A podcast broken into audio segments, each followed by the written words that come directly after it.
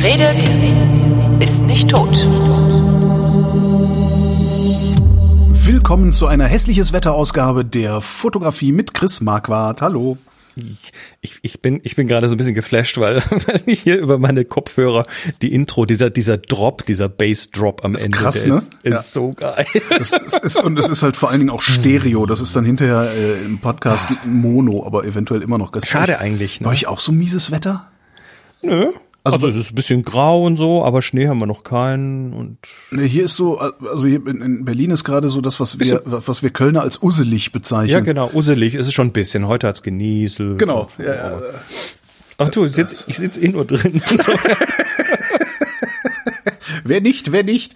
Wir müssten uns mal langsam überlegen, ob wir nicht diese Fotoserien, weißt du, so, ich mache jeden Tag ein Foto von mir selbst, äh, ob wir das nicht mal wieder beleben. Von, je- du willst jeden Tag ein Foto von dir selbst machen. Und auch dann, mal so, so Leute, die so Serien gemacht haben über Jahre. Ja. Ja, aber über die Pandemie, das wäre ja dann, da brauchst du ja immer, immer mehr Weitwinkel. Arschloch. Also ich zumindest hier. ich rede nicht von dir. auf, nein, nein. Und das Schlimme ist ja, ich hab, ich hatte mir ja ähm, letztes Jahr schon so eine Rudermaschine gekauft, ne? Um äh, auch auch hier drinnen ein bisschen Sport machen zu können so. Und ich habe ja wirklich seit Februar ungefähr einen Tennisarm. Der Vom Rudern. Nee, einfach so. Ich vermute mal hier Mausarm oder sowas, der jetzt so seit vier Wochen ungefähr besser wird. Und hab dann irgendwie direkt, als es, als es wieder ging, ich Rudergerät aufgeklappt. Und danach konnte ich wieder meinen Arm nicht bewegen. Das ist echt. Ja, das ist, mit, ein- mit dem anderen Arm rudern, genau, so einarmig. Einarmige Ruderer, Bandit. Es, ist, äh, es, es nimmt kein Ende, aber es nimmt ja auch kein Ende. So. Reden, reden, Reden wir über Fotografie. Das. Ja, kommst, du kommst ja auch wenig raus zum Fotografieren, ne? Du, Da, wenn du eh davon wenig abgesehen, rauskommst. ja, Das davon ist mal ja. Und wenn du Nur mal gut. rauskommst, wenn du mal rauskommst, habe ich immer noch, sage ich ja auch seit Monaten. Und wenn ich mal rauskomme, bin ich irgendwie nicht so. Ich bin nicht happy genug, um fotografieren zu Hm. gehen. Ja, das ist so, das ist so diese, diese unterschwellige, ähm, diese unterschwellige Pandemie-Depression, die wir Ja. alle haben Ja, gerade. ja. Ich glaube, da bist du, also da bist du auf jeden Fall nicht allein. Das gibt Nein, auf so. keinen Fall. Und ich bin, ich, ich bin ja noch, und du ja vermutlich auch, also ich, ich bin ja in einer absolut privilegierten Situation. Ich bin ja noch nicht mal gezwungen, jeden Tag in ein Büro zu fahren oder sowas. Same Ähm, here. Seit die mich da beim Radio rausgeschmissen haben, muss ich meine Wohnung zum Arbeiten so gut wie gar nicht mehr verlassen. Und die paar äh, Produktionen, die ich vor Ort mache, also das letzte, was ich gemacht habe, war dann äh, für, für den, für den AVO-Podcast eine Sendung, die man auch, ja, komm mal eine Viertelstunde früher ohne Test, kommst du hier nicht rein. Also die sind dann halt auch sehr vernünftig irgendwie und das auch ohne, dass es staatlichen Zwang gibt. Aber das, ja.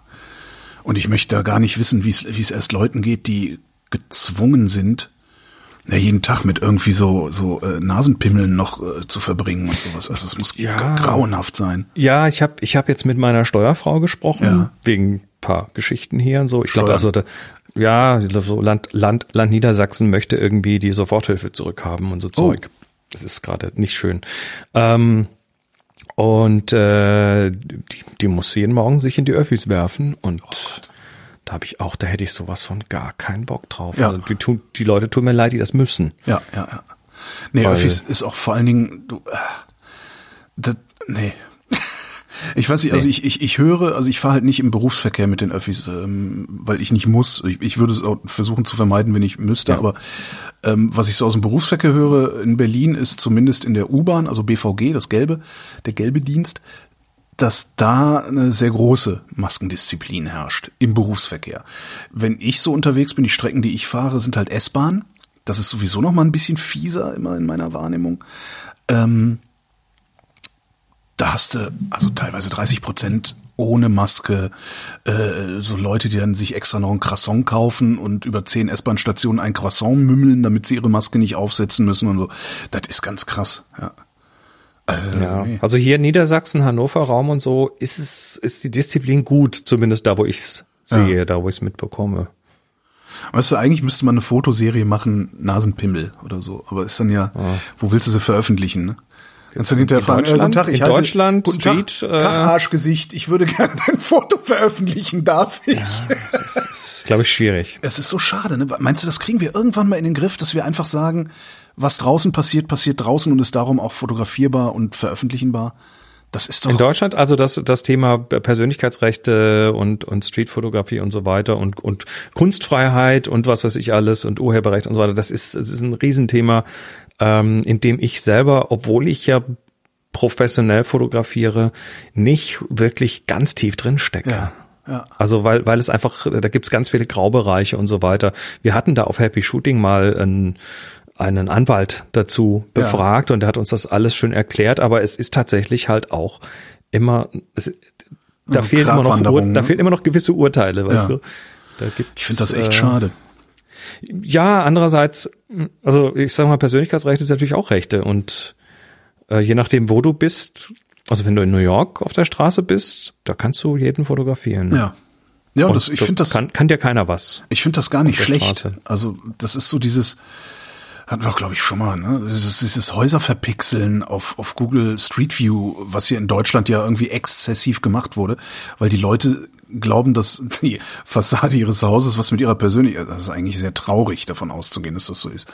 Aber ich fände halt schöner, wenn das weg wäre, weil dann könntest du Leute fotografieren, die lustig aussehen und weil wenn du sie ja, dissen stell, willst, stell, also Leute, die Fotos vor, machen, um Leute im Internet zu dissen auf irgendeine Weise, die machen es ja eh.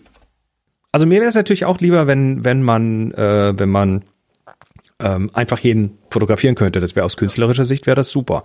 Ähm, aber jetzt stell dir vor, du bist gerade irgendwie unterwegs und machst ein Gesicht, was weiß nicht, was halt im, im falschen Kontext irgendwie völlig kacke aussieht und das wird irgendwie überall an die Wände gepflastert. Wie wahrscheinlich, Spaß machen. wie wahrscheinlich ist denn, dass das passiert? Sehr unwahrscheinlich. Ne? Das ich meine, hängt ein bisschen von deinem Gesicht ab, aber. Ja, klar. Und es ist vielleicht auch, weiß ich nicht, vielleicht gibt's dann irgendwann eine Fotoserie Holgi bohrt Nase oder so. Aber mein Gott, dann gibt's halt eine Fotoserie Holgi bohrt Nase. Ja, sieht halt nicht jeder so wie du. Ist ein schwieriges Thema. Ich bin da, ich habe da auch noch keine keine 100% abschließende Meinung dazu. Werde ich wahrscheinlich auch nie haben. Ja, ich witzigerweise schon. Ich bin da total gnadenlos mit mir selbst und darum auch mit den anderen. Wahrscheinlich. Du siehst ja. scheiße aus, ja, lern damit zu leben. so. Na gut. Ähm, reden wir über andere Dinge. Äh, über Fotografie? Also über Fotografie, ja, aber nicht über die hier unten auf der Straße, sondern ich habe für heute mal äh, um das ein bisschen thematisch hier mal so, so, so einen Themenblock zu machen. Ja. Dachte ich, wir reden mal ein bisschen über Space. Astrofotografie. Kannst du da Echo drauflegen? Space. Ähm, oh, echt, könnte ich nee, machen. Lass. Doch, kann lass. ich machen. Ich, nee? Okay, warte. nee, warte, ich mache mal eine Schnittmarke und du sagst nochmal Space. Achtung, pass auf. Pass auf, dann, dann lege ich dann, warte, so, nochmal. Worüber reden wir heute, Chris? Space. Danke. Mal gucken, ob, ob ich das hinkriege. Also ist okay. Ähm, ja, äh, ich habe, wie gesagt, so ein paar Sachen habe ich mal rausgesucht, die ganz interessant, die ich ganz interessant fand. Und zwar reden wir zuerst über Thomas Prescott. Der ist nach sechs Monaten wieder von der ISS zurückgekommen. Prescott, ähm, ja. Prescott, schreibt man P-R-E-S-Q-U-E-T. Nicht, wie man denkt, dass man Prescott schreibt. Du meinst, er ähm, heißt Presquet? Presquet. Ich glaube, vielleicht wird er auch so gesprochen. Ich glaube, der ist irgendwie hm. Kanadier. Ah, Oder nee. Franzose ist er. Pres äh, Franzose. Wahrscheinlich Presque. Ist egal. Auf jeden Fall war der äh, 200 Tage auf der ISS und hat da seine, seine Astronautendinge gemacht. Und er hat eine knappe Viertelmillion Fotos geschossen. Eine Viertel... Bam! Das ist aber ziemlich viel. Also nicht? 245.000 ähm, durch 200 Tage, das sind am Tag um die 1200 bis 1300 Bilder. Wie hat der das gemacht? Hat der, das automatisiert irgendwie oder hat der einfach den ganzen Tag Arbeitsfeuer gemacht? Leckt mir am Arsch mit euren Experimenten. Knips, knips, knips. Wahrscheinlich hat er einen Timer und hat es irgendwie ans, ans Fenster geklebt. Also nee, keine Ahnung. Ähm, die Bilder sind sehr vielfältig. Also das ist jetzt nicht irgendwie nur Zeitraffer und solche Geschichten, wo ja. natürlich naturgemäß viele Bilder anfallen. Ähm, aber er, er war da oben und hat, hat neben dem, was er so gemacht hat, vielleicht war das auch Teil dessen, was er da gemacht hat, das weiß ich nicht genau. Ich basiere das Ganze hier gerade auf einem Petapixel-Artikel, ja. äh, der so ein bisschen drüber äh, schreibt und dann auch ein bisschen ihn noch zu Wort kommen lässt. Da sind dann auch noch so diverse Videoausschnitte dran. Also er hat ganz viele so ja auch Flugfelder von oben, also wirklich wirklich Sachen, wo man auch Städte erkennt und irgendwelche Bauwerke erkennt oder irgendwelche ähm, geologischen interessanten Geschichten, irgendwelche großen Wasserflächen und sowas, äh, interessante Wolkenformationen. Also auch Zeug, was durchaus einfach künstlerisch sehr interessant ist. Hm. Gibt's da gibt's irgendwie eine Sammelseite dafür oder so? Ähm, naja, es gibt, es gibt ein paar Dinge. Und zwar gibt es zum einen diesen Artikel, da sind Bilder drin. Und von diesem Artikel aus ist eben auch sein Twitter-Account verlinkt. Weil er ist jetzt dabei, das ganze Zeug zu sichten. Was bei einer Viertelmillion Bilder nicht so einfach ist. Da musste, äh, da, da kann ich ihm ein Buch empfehlen, äh, Monsieur Pesquet. Äh, Chris Marquardt hat ein Buch geschrieben. Wie hieß das? 1000 Picks? Ich habe schon wieder vergessen, wie es One Hour 1000 Picks. One Hour genau. 1000 Picks, genau. Ähm, ja, das, äh, also das wird er schon selber hinkriegen, nehme ich an. Dass ähm, äh, aber er hat halt nicht so, wenn ich unterwegs bin, dann mache ich ja immer abends ein halbes Stündchen und dann sind die Bilder vom Tag irgendwie verschlagwortet und bearbeitet und so weiter. Ah. Und äh, das hat er halt, da hat er nicht die Zeit zu gehabt. Das heißt, der hat jetzt wirklich einen Riesenberg Bilder, auf, den, auf die er erstmal irgendwie reagieren muss. Und Na, da würde ich aber doch einfach mal hingehen, ganz dreist und sagen, so passt mal auf, Freunde, ich bin für euch unter Einsatz meines Lebens ins Weltall geflogen. Community, mach mal meine Fotos.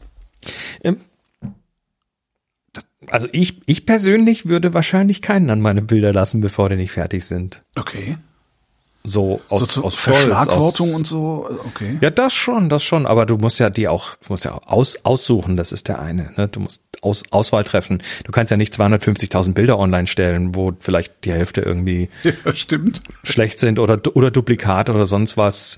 Äh, dann hast du vielleicht Bilder, die du geiler findest als andere Bilder. Das heißt, du willst die vielleicht irgendwie mit, mit einem Rating versehen, mhm. mit Sternchen, mit ja, Verschlagworten, klar. Ähm, wenn du die selber gemacht hast, die Bilder, ist es wahrscheinlich relativ einfach, die zu verschlagworten, weil du hast sie ja gemacht. Das heißt, du hast ja noch die direkte Erinnerung. Was ist das? Stell dir vor, du müssen jetzt, müssen jetzt Leute erstmal anfangen hier. Genau. Was ist das für ein, Earth, äh, abzugrasen, um, um irgendwie so, also das weiß nicht. Was ist das für ein Gebirge? Mhm. Ja. Aber ja, fand ich, fand ich bemerkenswert auf jeden Fall. Aber hallo. Der jetzt hier. Und, und sein Twitter-Account, da fängt er jetzt an, nach und nach so Bilder rauszuwerfen. Okay, also dringend ähm, folgen. Äh, ja, Link in den Show Notes. Ähm, eine weitere Bilderquelle ist, äh, ist mir jetzt gerade wieder untergekommen, der Flickr-Account von SpaceX. Mhm. Ja, SpaceX fliegt ja regelmäßig ins Weltall und äh, mittlerweile ja auch Personen mit diesem Crew Dragon Modul. Aha. Und ähm, die haben relativ früh schon angefangen, ihre Fotos, also erstens mal natürlich auch schöne Fotos zu machen, weil die, die, wenn, die wenn sie eins gut, ja. wenn sie eins gut können, dann ist das tatsächlich die Publicity ähm, ja. mit ihren. Ich, ich finde ja die Präsentation, diese Livestreams immer super geil moderiert. absolut, ja, ja. Es ist, also ich sitze da teilweise echt gebannt davor. Ähm, und, und, dann und haben es sie ist eben nur und das finde ich eigentlich das faszinierende. Es ist nur Raumfahrt. Also es ist ja, ja, es ist, es ist aufwendig, es ist gefährlich, es ist teuer, aber am Ende eigentlich ist es ja fast trivial. Fast. Ne, also wir machen das so lange schon. Da, da, ne, also klar, so Motor naja, und so, aber, aber eigentlich holst aber, du damit ja kaum noch einen Hund hinterm Ofen vor. Aber mit was heißt da trivial? Ja. Also Raketen landen ähm, auf der Erde so stehend und klar, das ist dann neu, aber das guckst du einmal und denkst, wow, das haben sie gut hingekriegt. Und die, Nö, die ich kann zehnte, das immer wieder gucken. Echt? Also äh, bei Ja, mir ja. ist das wirklich so, dass die zehnte Nachricht, äh, schon wieder in den Weltraum geflogen. Bei der zehnten Nachricht denke ich, oh ja, prima. So Also ist, ist bei halt mir normal geworden irgendwie. Bei mir sind es die Bilder, die immer einschlagen. Also dieser Flickr-Account, die machen übrigens alle Bilder äh, mit CC, also Creative Commons, äh, mit, Oh. mit Non-Commercial und, und Namensnennung. Das heißt, du kannst die Dinger locker auch für dich selber verwenden. Und jetzt sind gerade kürzlich so ein paar Bilder da rausgefallen, wenn du mal diesen Flickr-Account aufmachst, diese Seite, Ja. und dann mal so ein klein bisschen runterscrollst, diese Bilder, wo diese Rakete aus dem Bodennebel steigt. Boah, Ist das abgefahren? das ist geil. Da war, da war tatsächlich so eine recht niedrige Dunstschicht und da siehst du gerade noch diese vier Türme rausragen. Das sind so Blitzfänger, ähm, falls es irgendwie halt Steht sogar gibt. dabei, wie die die aufgenommen haben. Das finde ich Ja. super. Ja, ja. Und dann hast du, also das ist, das ist echt abgefahrener Scheiß. Richtig gut. Naja, das. Ja, und das ist das Problem ist, es ist halt für den Klimawandel verantwortlich, ne? Ich Die nie- Raumfahrt? Ich, ja, klar, die Raumfahrt. Habe ich dir nie erzählt. Ich habe einen, der, ein, also, du triffst ja auf dem Campingplatz, triffst ja immer Bescheuerte. Ne? Also, also, oder sagen wir mal. Das will ich jetzt aber mal genau wissen, weil weil ich äh, kürzlich mal eine Rechnung gesehen habe, die, die die ausgerechnet hat, wie viel Abgas dieses äh, diese diese Raumfahrt Du bist auf dem völlig falschen Weg, mein Lieber. hinterlässt. Okay, weil weil das ist nämlich das ist vernachlässigbar, weil die ja so Thema, selten äh, Thema starten. Klima, Thema Klimawandel beim Bier auf dem Campingplatz äh, in Mecklenburg-Vorpommern vor drei Jahren, glaube ich, war das. Bla bla bla. Ne, ne, ne. Irgendwann kommst du ja, also das ist ja so ein bisschen das Problem bei, äh, oder zumindest mein Problem, was ich bisher sehr häufig angetroffen habe auf Campingplätzen, ähm, dass du da immer so eine ganz komischen, ja, man nennt sich Schwurbler heutzutage. Also du triffst äh, aus irgendeinem Grund hast du verstärkt mit Schwurblern zu tun. Ich weiß nicht, woher das kommt. Vielleicht Ah. kommt von liegt's- den Gartenzwergen Vielleicht liegt's an oder mir, so. vielleicht liegt's daran, wo diese Campingplätze waren und so. Ich habe so meine Theorien, aber egal. Jedenfalls ne, so Schwurbler, also so, ein- so ein Teilschwurbler. Ah, du bist Journalist, dann kann man dir ja sowieso nichts glauben. Also so, so auf dem Niveau Ah. ungefähr. Aber Klimawandel ist real. Also da war er, da war er dann dabei. Aber es ist natürlich völliger Blödsinn, dass es irgendwie am CO2 und sowas liegt, sondern es liegt an den ganzen Raketenstarts. Ah, Sag ich, wie meinst du denn das jetzt? Sagt er, ja, hast du mal gesehen, was passiert, wenn du gegen Fußball trittst? äh, dann tut dir der Fuß weh. Na, kommt's, kommt's.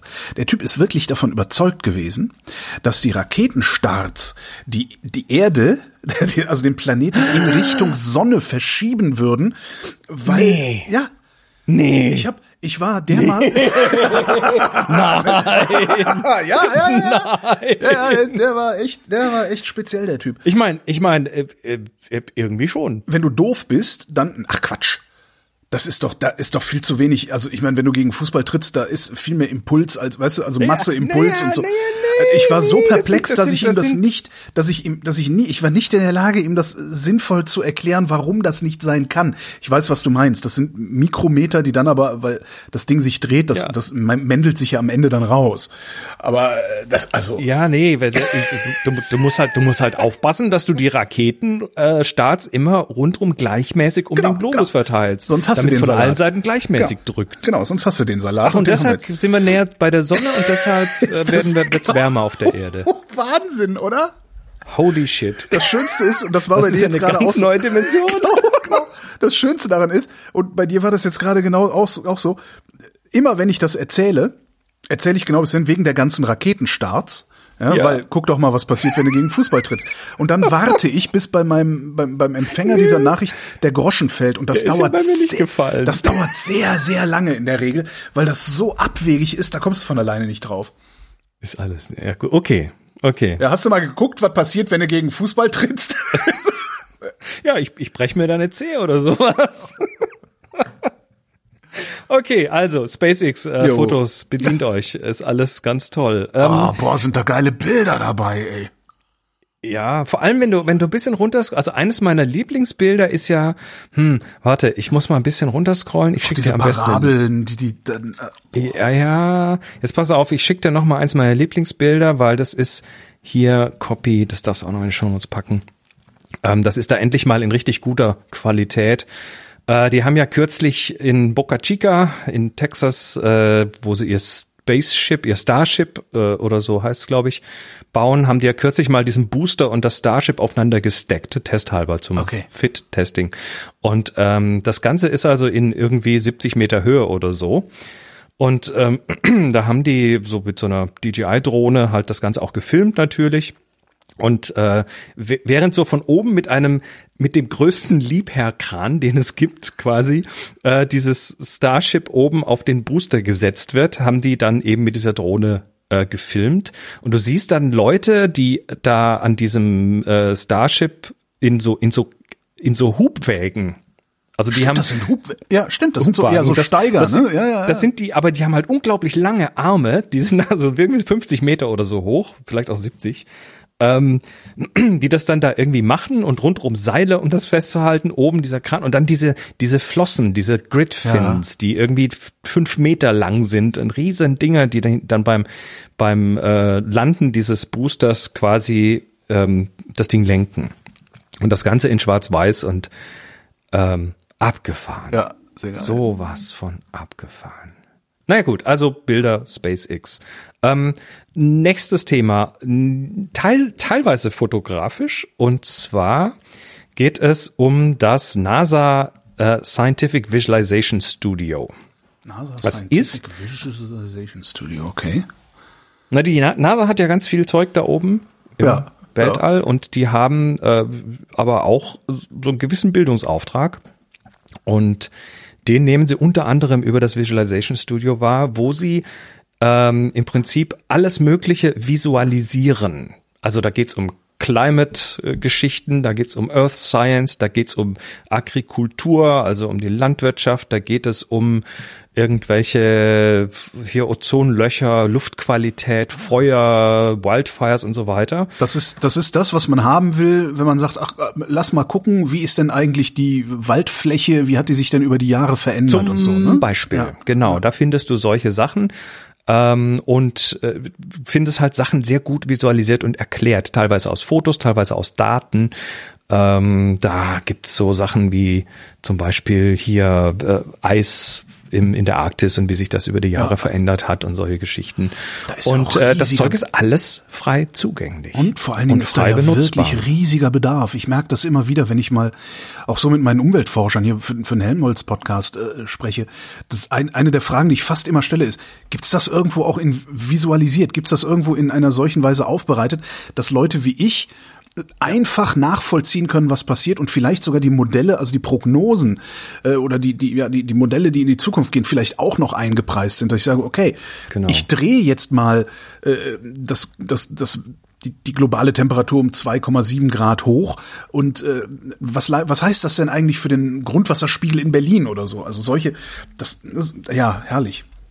Klar, ist schwer aufzulösen dann auf so einem über, über Sonnenbeobachtung und über Mars-Missionen und natürlich Astrobilder und, und schwarzes Loch und also wirklich so alles, was man sich, was halt so die NASA tut. Wird da Hubble Space Teleskop und bla. Also das ist, äh, das ist ist, echt abgefahren. Wenn du da mal auf Galleries gehst und dann mal einfach runterscrollst, dann hast du so Themenbereiche, in denen es da Bilder gibt. Kannst du verwenden? Kannst du, kannst du überall verwenden. Das Zeug ist quasi public. Ist das Public Domain, aber nee, das ist wahrscheinlich auch wie bei SpaceX non-commercial. Ne? Das heißt, wenn ich es in Podcast irgendwie als Nee, Bild ich glaube, ich einpflege- glaube Commercial. Ich glaube Commercial ist okay. Ich glaube, also NASA Bilder, Fotos und so weiter, die sind tatsächlich alle Public Domain. Ähm, da wäre dann nämlich zum Beispiel noch als weitere NASA-Quelle. Stimmt, stimmt, stimmt. In der, in der Wikipedia, das sind immer Public Domain Bilder Ja. von der NASA. Ja. Ja, stimmt.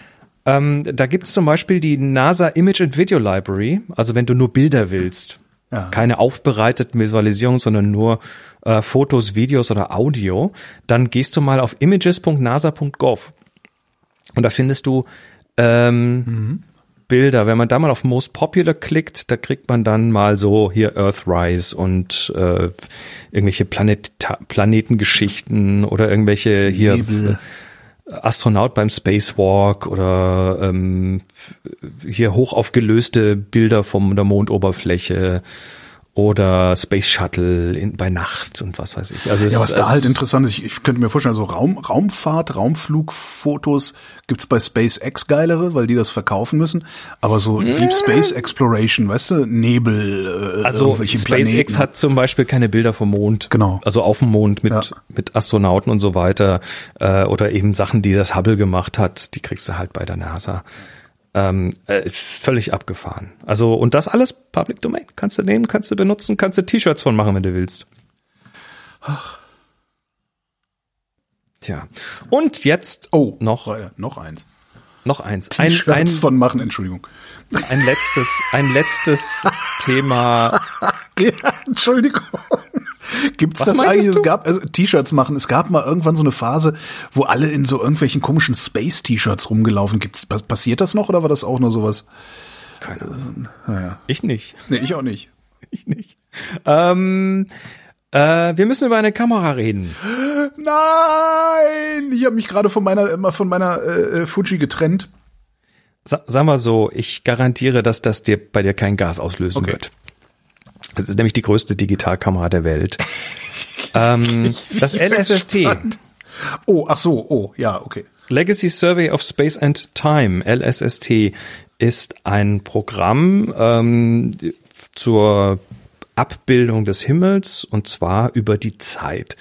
Und dafür wurde ein un sehr unkonventionelles Teleskop gebaut, nämlich eins, was schnell in, in relativ schneller Wiederholung Whitefield, also relativ weitwinklige Bilder vom gesamten südlichen Himmel machen wird für zehn Jahre. Boah. Und das, dazu haben sie eine Riesenkamera gebaut, was eigentlich ein Teleskop ist. Mhm. Ähm, das Ganze ist, äh, wenn man es umrechnen würde, eine Blende 1.2 äh, Teleobjektiv mit einer effektiven Brennweite von 10.310 Millimeter. ja, auch das, das, das, ist nicht viel für ein Teleskop. Ich wollte gerade also sagen, normalerweise, also normalerweise hast du hast du so Teleskope, die decken so Bruchteile eines Grades ab, also ja. äh, Bogen Dingens, also wenn man hier so quasi in den Himmel guckt, dann hat man halt winzige Bereiche, die ganz weit vergrößert werden. Und dann hast du Wissenschaftlerinnen, Wissenschaftler, ähm, die dann sagen, ich brauche mal Teleskopzeit, die buche ich mir jetzt beim Teleskop XY. Genau. Da möchte ich mit dem Filter diesen Bereich im Himmel so angucken. Und dann wird das gemacht, dann haben die die Bilder und dann können die damit was tun. Ich sag ganz vereinfacht gesprochen. Und äh, äh, was dieses LSST machen wird, ist, es wird quasi alle ich weiß gar nicht, alle paar Stunden irgendwie den kompletten Himmel abgrasen. Aha. Die werden dort mit einem 3,2 Gigapixel Sensor Dieses Ding ist drei Tonnen schwer ungefähr, ja. hat immerhin ein Blickfeld von dreieinhalb Grad der Mond hat ein halbes Grad. Okay, ich wollte gerade fragen, wie viel ist denn mein 50 Millimeter Objektiv? Was ist das denn für nee, ein Blickfeld? irgendwie 45 Grad oder so. Ähm, das, ist, also das ist, hört sich erstmal wenig an, aber der Mond hat ein halbes Grad. Das heißt, du machst ein Bild vom Mond und der passt da auf jeden Fall irgendwie siebenmal rein ja. im, in der, im, im Durchmesser. Ähm, dazu haben sie äh, 189 CCD-Sensoren zusammengepappt. Mhm. Äh, jeder macht 16 Megapixel, die ganzen sind irgendwie in Neunergruppen äh, organisiert. Ähm, der gesamte Sensor, also das Sensor Array, hat 64 Zentimeter Durchmesser. Das kannst du also noch so in der Hand halten. Ne? Aber ist trotzdem die Vorstellung. hat 3200 Kubik, äh, Quadratzentimeter und die Optik äh, hat ähm, es ist, ist auch eine Spieloptik, also das muss man auch irgendwie knicken, diesen Lichtstrahl. Aber es sind dann zwei große Linsen, eine oder außen und innen, die äußere hat 1,60 Meter Durchmesser, die innere noch 1,20 Meter. Ähm, das Ganze hat Wechselfilter, die robotisch da rein und raus geswappt werden können. Das dauert irgendwie zwei Minuten. Diese Filter sind 75 Zentimeter groß. Also Nichts mit Filtergewinde und so. Ich will einfach diese, die einfach die Größenverhältnisse. Das hat sowas wie so, ah, es ist gute russische Industrieware. Weißt du? So ungefähr, ne? Super. Ähm, das Ganze ist runtergekühlt auf minus 100 Grad. Das sind CCD-Sensoren. Äh, die werden auch sonst so in der Astrofotografie gern eingesetzt mit Kühlung drauf. Minus, also minus 100 Grad. Das geht noch. Das ist. Damit das nicht irgendwie, also damit da jetzt nicht ständig Eiszapfen dranhängen an diesem Sensor, ist das Ganze natürlich im Vakuum. Ähm, das heißt, die innere Linse ist auch gleichzeitig irgendwie das, das, das äh, Vaku Vakuumsiegel. Der, der, das ist, das ist, ja, darf halt nichts reinkommen. Mhm. Und äh, die Außenlinse ist auch noch mal irgendwie versiegelt, das ganze Ding, weil die gesamte Kamera mit Stickstoff gefüllt ist. Ja, und äh, das Ganze haben sie oder haben sie gebaut, sind jetzt wohl noch dran. Ähm, das wird 2022 in Chile im Vera Rubin Observatory installiert werden und ähm, alle 15 Sekunden soll das Ding ein Bild machen. Da haben, ich, da, haben, da, da, da, da haben Generationen von Astronominnen und Astronomen hinterher dran zu rechnen. Krass. Also wir reden, wir reden von äh, Peak-Datentransfer drei Gigabyte pro Sekunde. Ja. Was da rausfällt, im Durchschnitt sollen es so um die ja, so ein halbes Gigabyte pro Sekunde sein und pro Nacht werden sie 15 Terabyte an Bilddaten. Geil. Ja, und da brauchst du, da brauchst du dann hinterher wirklich irgendwie eine, eine, eine KI, die da äh, irgendwas äh, auswertet, aber boah, geil. Was, was du, was du damit bekommst, und das finde ich, äh, das ist, glaube ich, das Interessante, ähm, oder eines der interessanten Dinge ist, du hast halt eine kontinuierliche äh, Abfolge der Bilder. Ja. Bisher ist das oft so, dass du halt irgendwie Teleskopzeit kriegst, dann hast du deine Bilder und dann ist auch schon wieder gut. Ja, Aber beziehungsweise, beziehungsweise machen ja auch mehrere Leute diese Teleskopzeit. Also du hast dann schon von einem Himmelsausschnitt äh, Beobachtungsdaten über mehrere Jahre, aber die musst du sammeln, die musst du aufbereiten, äh, dann musst Und du auch hier ist gucken, es halt- welches Objekt ist denn nicht mehr an seinem Platz, also welches Objekt ist in Aufnahme 3 nicht mehr, das in Aufnahme 1 noch war, was könnte das sein, wo ist es langgezogen und das hast du jetzt quasi in Echtzeit damit, das ist äh, fast. absolut geil, ja. Fast. Es ist noch nicht ganz Video, aber ich sag mal, in den Zeiträumen, in denen da Dinge passieren, Ja, ist das genau. durchaus, äh, durchaus cool. Sehr, und, sehr äh, und das Ziel ist halt unter anderem Erforschung von Dark Matter und solchen Geschichten. Ja. Hatten wir gerade Zehn Jahre. Äh, Erforschung von Dark Matter mittels ähm, mittels äh, Gravitationslinsen hatten wir gerade in einem anderen Podcast, nämlich dem Nachthimmel Oh. im Dezember.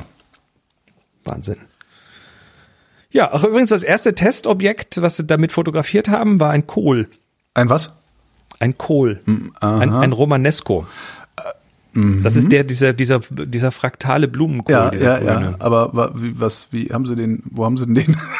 Den haben sie irgendwo in so eine, in so eine Kiste mit so einer, mit so einer Loch, mit so einer Lochblende irgendwie als Projektor dann das quasi auf das, auf das Array projiziert oder so, um das zu testen. okay, Fand ich lustig. Es gibt halt so Bilder, Bilder von diesem Array von einem, cool. von einem Kohl. Das ist geil, oder? Ja, das ist das LSST. Da, ich bin gespannt, was da rausfällt. Also das, Ja, erstmal nix. Also erstmal so viele Daten, dass Sie die irgendwo speichern und verarbeiten müssen. Und dann werden sich da jede Menge Wissenschaftlerinnen und Wissenschaftler dran setzen und sich überlegen, was man mit diesen Daten alles machen kann, was man da alles suchen kann. Was, das ist schon, das ist super. Ich mag sowas. Ich mag sowas, wenn riesige Datenmengen anfallen, dass du in zehn Jahren immer noch aus diesem Datenschatz neues Wissen erzeugen kannst. Das ist cool. ja. Also ich habe ich hab dir mal so einen ganzen Sack voll Links rübergeworfen. Ja, ist alles, alles in den Shownotes, genau. da. Ja, das war's vom Space. Ich habe auch ein Thema mitgebracht, beziehungsweise ist es eigentlich ist es äh, eher ja eine Frage, weil ich ja nach wie vor auf dein Wissen angewiesen bin. Ähm, es wird jetzt, das Wetter wird jetzt usselig, habe ich am Anfang gesagt. Es ist jetzt grau, es ist Nieselregen, ähm, es wird irgendwann auch Winter, dann liegt vielleicht auch mal ein bisschen Schnee, aber vielleicht eher, eher nicht. Wie passe ich denn eigentlich mein Fotografieverhalten an die Jahreszeit an? Dazu müsste ich natürlich erstmal wissen, wie ist denn dein jetziges Fotografie? Nein, ich meine jetzt nicht, nicht an, die, an, so, die, wie kriege ich die Antriebsschwäche weg? Das, das meine ich nicht. Sondern worauf achte ich eigentlich im Winter? Also wenn die Sonne scheint, ist das Licht sehr hart, ne? Ja, also so, so ein paar Dinge, die, die eigentlich jeden Winter, wenn es vor allem, wenn es mal anfängt zu schneien, interessant wird. Also die Kälte, die macht dir deine Akkus schneller leer. Also macht sich schneller leer, sondern sorgt dafür, dass weniger rauskommt aus den Akkus. Wenn man die dann aufwärmt, dann kommt wieder was raus. Also insofern, wenn man sich länger im Kalten bewegt. Nicht wundern, wenn die Kamera früher schlapp macht. Vielleicht noch einen Ersatzakku mitbringen, den man so am Körper trägt, in der Innentasche, wo es ein bisschen wärmer ist. Das funktioniert dann schon ganz gut. Ähm, belichtungstechnisch, naja, über, überdeckter Himmel macht schönes flaches Licht. Also ist nicht so knackig, nicht so kontrastig. Ist aber auch, das ist an sich Weniger. Licht, ne? Wir haben weniger Photonen unterwegs, oder? Ja, es wird ein bisschen abgeschirmt. Das ist aber bei heutigen Kameras kein Thema. Die, die, die gleichen das dann schon irgendwie aus. Ähm, ich, ich, du hast halt, du hast halt, sagen wir mal so, wenig, weniger Definition in den Dingen. Ne? Wenn die Sonne scheint, dann hast du halt härtere Schatten und dann hast du halt irgendwie auch mehr, mehr Struktur, mehr Textur. Und wenn du nur ganz weiches Licht hast, weil halt die ganze, der ganze Himmel irgendwie eine große Wolke ist, dann hast du halt irgendwie Licht von allen Seiten. Dann, aber ich finde das ganz schön. Also es macht halt weiche Bilder oft, so gefühlt. Ähm, Es macht allerdings auch, also zumindest das Wetter jetzt. Also wie gesagt, äh, grauer Himmel, äh, Nieselregen bis leichte, wie Ja. nennt man das denn so nicht, also etwas stärkerer Nieselregen. Das macht die Farben so blass gehen weg, und ne? matschig. Ja, ja. Kann, mir, kann ich das irgendwie, das muss ich hinterher in der Nachbearbeitung reparieren, oder? Ja, du hast aber, das ist das Schöne, du hast dann Bilder, die tatsächlich wenig Kontrast haben, auch wenig Sättigung haben. Ähm, und dann kannst du ruhig mal ein bisschen in die Extreme gehen, mal mit diesen Reglern spielen, mal Kontrast ganz nach rechts zu gucken, was passiert. Das, äh, da ist nichts, da ist nichts Verwerfliches dran. Ähm, was ich gerne mache bei so einem Wetter ist, ich lasse den Himmel weg. Also bei der Komposition des Bildes. Also äh, so, so grauer Himmel ist halt ist halt langweilig Ja. ne, im Bild. Ja. Und deshalb äh, versuche ich dann eher, den halt zu ignorieren, weil der, der macht Bilder dann auch irgendwie so ein bisschen äh, Das heißt, das Haus bildfüllend fotografieren sozusagen. mehr Ja, bildfüllend, ja, ja. mehr rangehen, mehr die Kamera ein bisschen nach unten richten. Mhm. Weil ich meine, so ein schöner blauer Himmel im Sommer mit ein paar knackigen Schäfchenwolken, der ist ja geil. Aber die, die, die graue, trübe Suppe, naja, okay.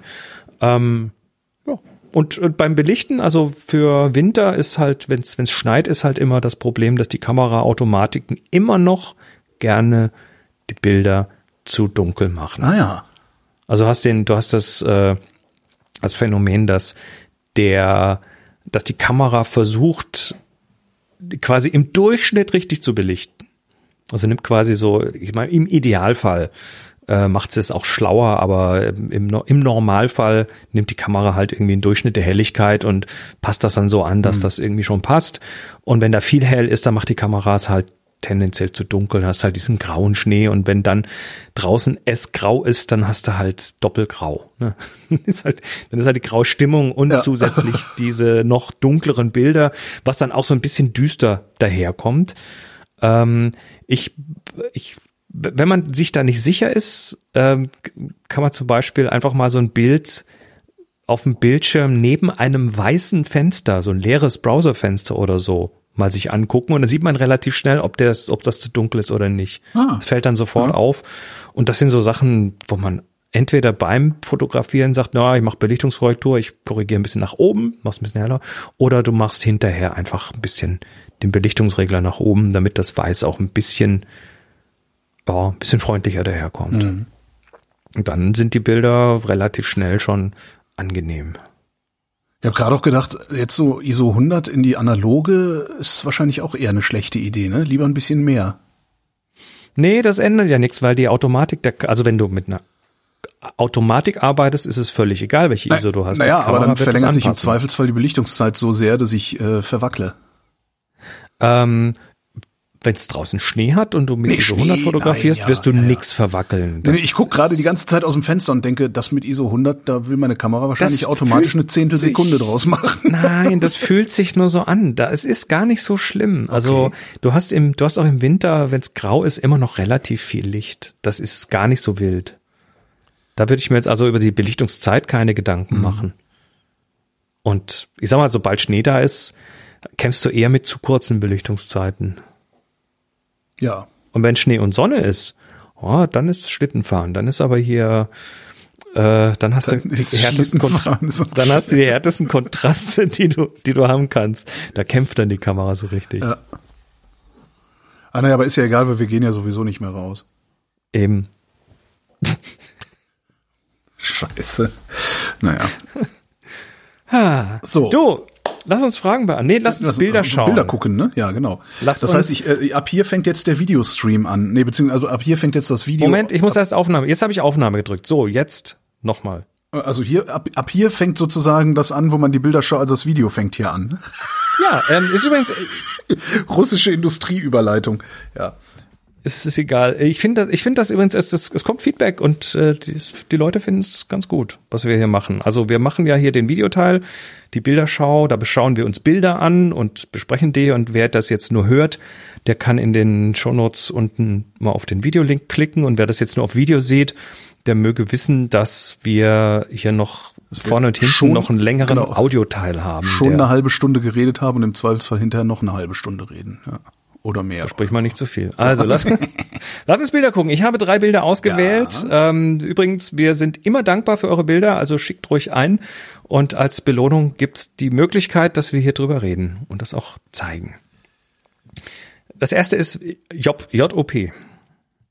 Äh, JOP ist Technik, die begeistert. Technik, die begeistert. Altes, heruntergekommenes Kraftwerk. Ja, es ist, ähm, oh Gott, wie heißt das denn? Ich muss noch mal schauen. Das ist irgendwo ähm, irgendwas mit Erlebniskraftwerk oder so. Ja. Also das ist irgendwo im Osten, glaube ich, äh, so, ein, so, eine, so eine alte Industrieruine, die so ein bisschen aufbereitet ist, die man besuchen und besichtigen kann.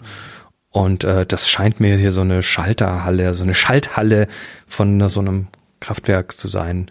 Äh, alt, rostig, vergammelt, alte ähm, Ja, also vor allen Dingen äh, Anzeigeinstrumente. dieser grau-grüne Hammerschlaglack äh, auf, Genau. auf den ja, Maschinen. Und das, das Bild ist so von der Ausführung her so wie, äh, also da, also eig- eigentlich nicht mein Favorite, weil es ist so relativ stark HDR, ne? Du hast Ja. relativ viel, ähm, es sieht schon fast wie so, wie so gemalt aus teilweise, weil, weil du einfach so Kontraste hast, die so eigentlich in der Natur gar nicht aussehen. Ja.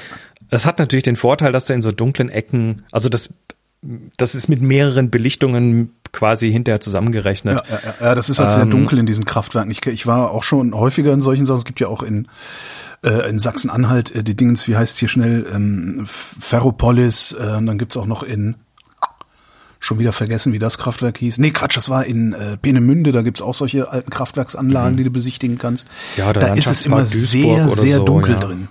Genau. Ähm, und da zu fotografieren ist echt schwer. Also ich bin da eigentlich mehrfach dran gescheitert. Es gibt bei mir im Flickr äh, zwei, drei Fotos äh, dieser Art, aber die sind alle nicht ansatzweise so. Ja. Und das ist halt eine der, eine der Möglichkeiten, damit umzugehen, ist eben diese HDR-Geschichte zu machen. Kannst du idealerweise sogar aus der Hand machen. Das heißt, du hast einfach deine Kamera auf, äh, auf Belichtungsreihe stehen und hast dann irgendwie drei bis fünf Bilder, die quasi in schneller Sequenz hintereinander mit verschiedenen äh, Belichtungen gemacht werden und dann hat die, hat der Rechenknecht was zu arbeiten dran. Aber ich mag sowas ja sehr, ne? So Industrieruine finde ich Ja, da- immer total. total spannend. Was ich gerade denke ist, ich habe ja immer noch das Problem, ne? Ähm, die die stürzenden Linien. So, das ist ja immer noch was, was ich nicht intuitiv richtig hinkriege. Ähm, der hat Das, sich da stürzt nix hier. Das nee, das stürzt, der hat sich an den Senkrechten orientiert, ne? Das ist auch bei Architektur eigentlich ganz sinnvoll, sich an den Senkrechten zu orientieren. Also die parallel zum Bildrand zu machen oder parallel zum, zum Gitter im Sucher oder so. Was ich übrigens sehr, sehr lustig finde an diesem äh, Kraftwerksbild, Technik, die begeistert von Job, ähm, ist dieser eine Stahlbenzinkanister, der da so einfach so auf dem Boden rumsteht, als einziges bewegliches Ding in diesem ganzen Foto. Und durch diesen HDR-Effekt sieht der aber so aus, als würde der da gar nicht stehen, als hätte den Als ob dahinter der so jemand reinge- rein- foto- photoshoppt und zwar schlecht reingefotoshoppt. Weißt du, der sieht aus, als eigentlich, Ja. eigentlich sieht das aus, als hätte den jemand da drauf Ja, das- geklebt und das dann nochmal abfotografiert. Das ist sehr, sehr Ja, das lustig. ist ein Artefakt, das ist ein Artefakt dieser HDR-Geschichte. Super, Ähm, super. Ist aber, ist aber für solche Sachen, also das, das bringt natürlich auch so ein bisschen die Texturen raus Ja, und so weiter. Also insofern passt das schon. Der Rost und diese, diese Farbigkeit mag sehr geil. Was ich sehr schade finde, ist, dass es, ähm, dass man es nicht vergrößert kriegt. Also ich würde da, so. da würde ich gerne richtig reinzoomen können. Das ist, ja, das ist halt je nach Einstellung, Ja. Flickr kann man das einstellen. Diese, äh, so am Rande, weißt du, wie diese, diese Stahlkanister heißen? Also die Amis nennen das Jerrycan. Jerry Can. E J-E-R-R-Y Can. Und ich habe kürzlich gelernt, dass das, äh, dass Jerry ein, ein, äh, ein abwertender Begriff war für Germans aus dem Zweiten Weltkrieg. Und die Deutschen hatten diese Kanister, diese Stahlkanister und deshalb war das ein Jerrycan. Ah, Also okay. ho heute nennen sie das halt Jerrycan und keiner denkt drüber nach, was es bedeutet, aber das ist quasi so eine, so eine, so wie Kraut oder so Ja. für die Deutschen. Äh, Jerrycan.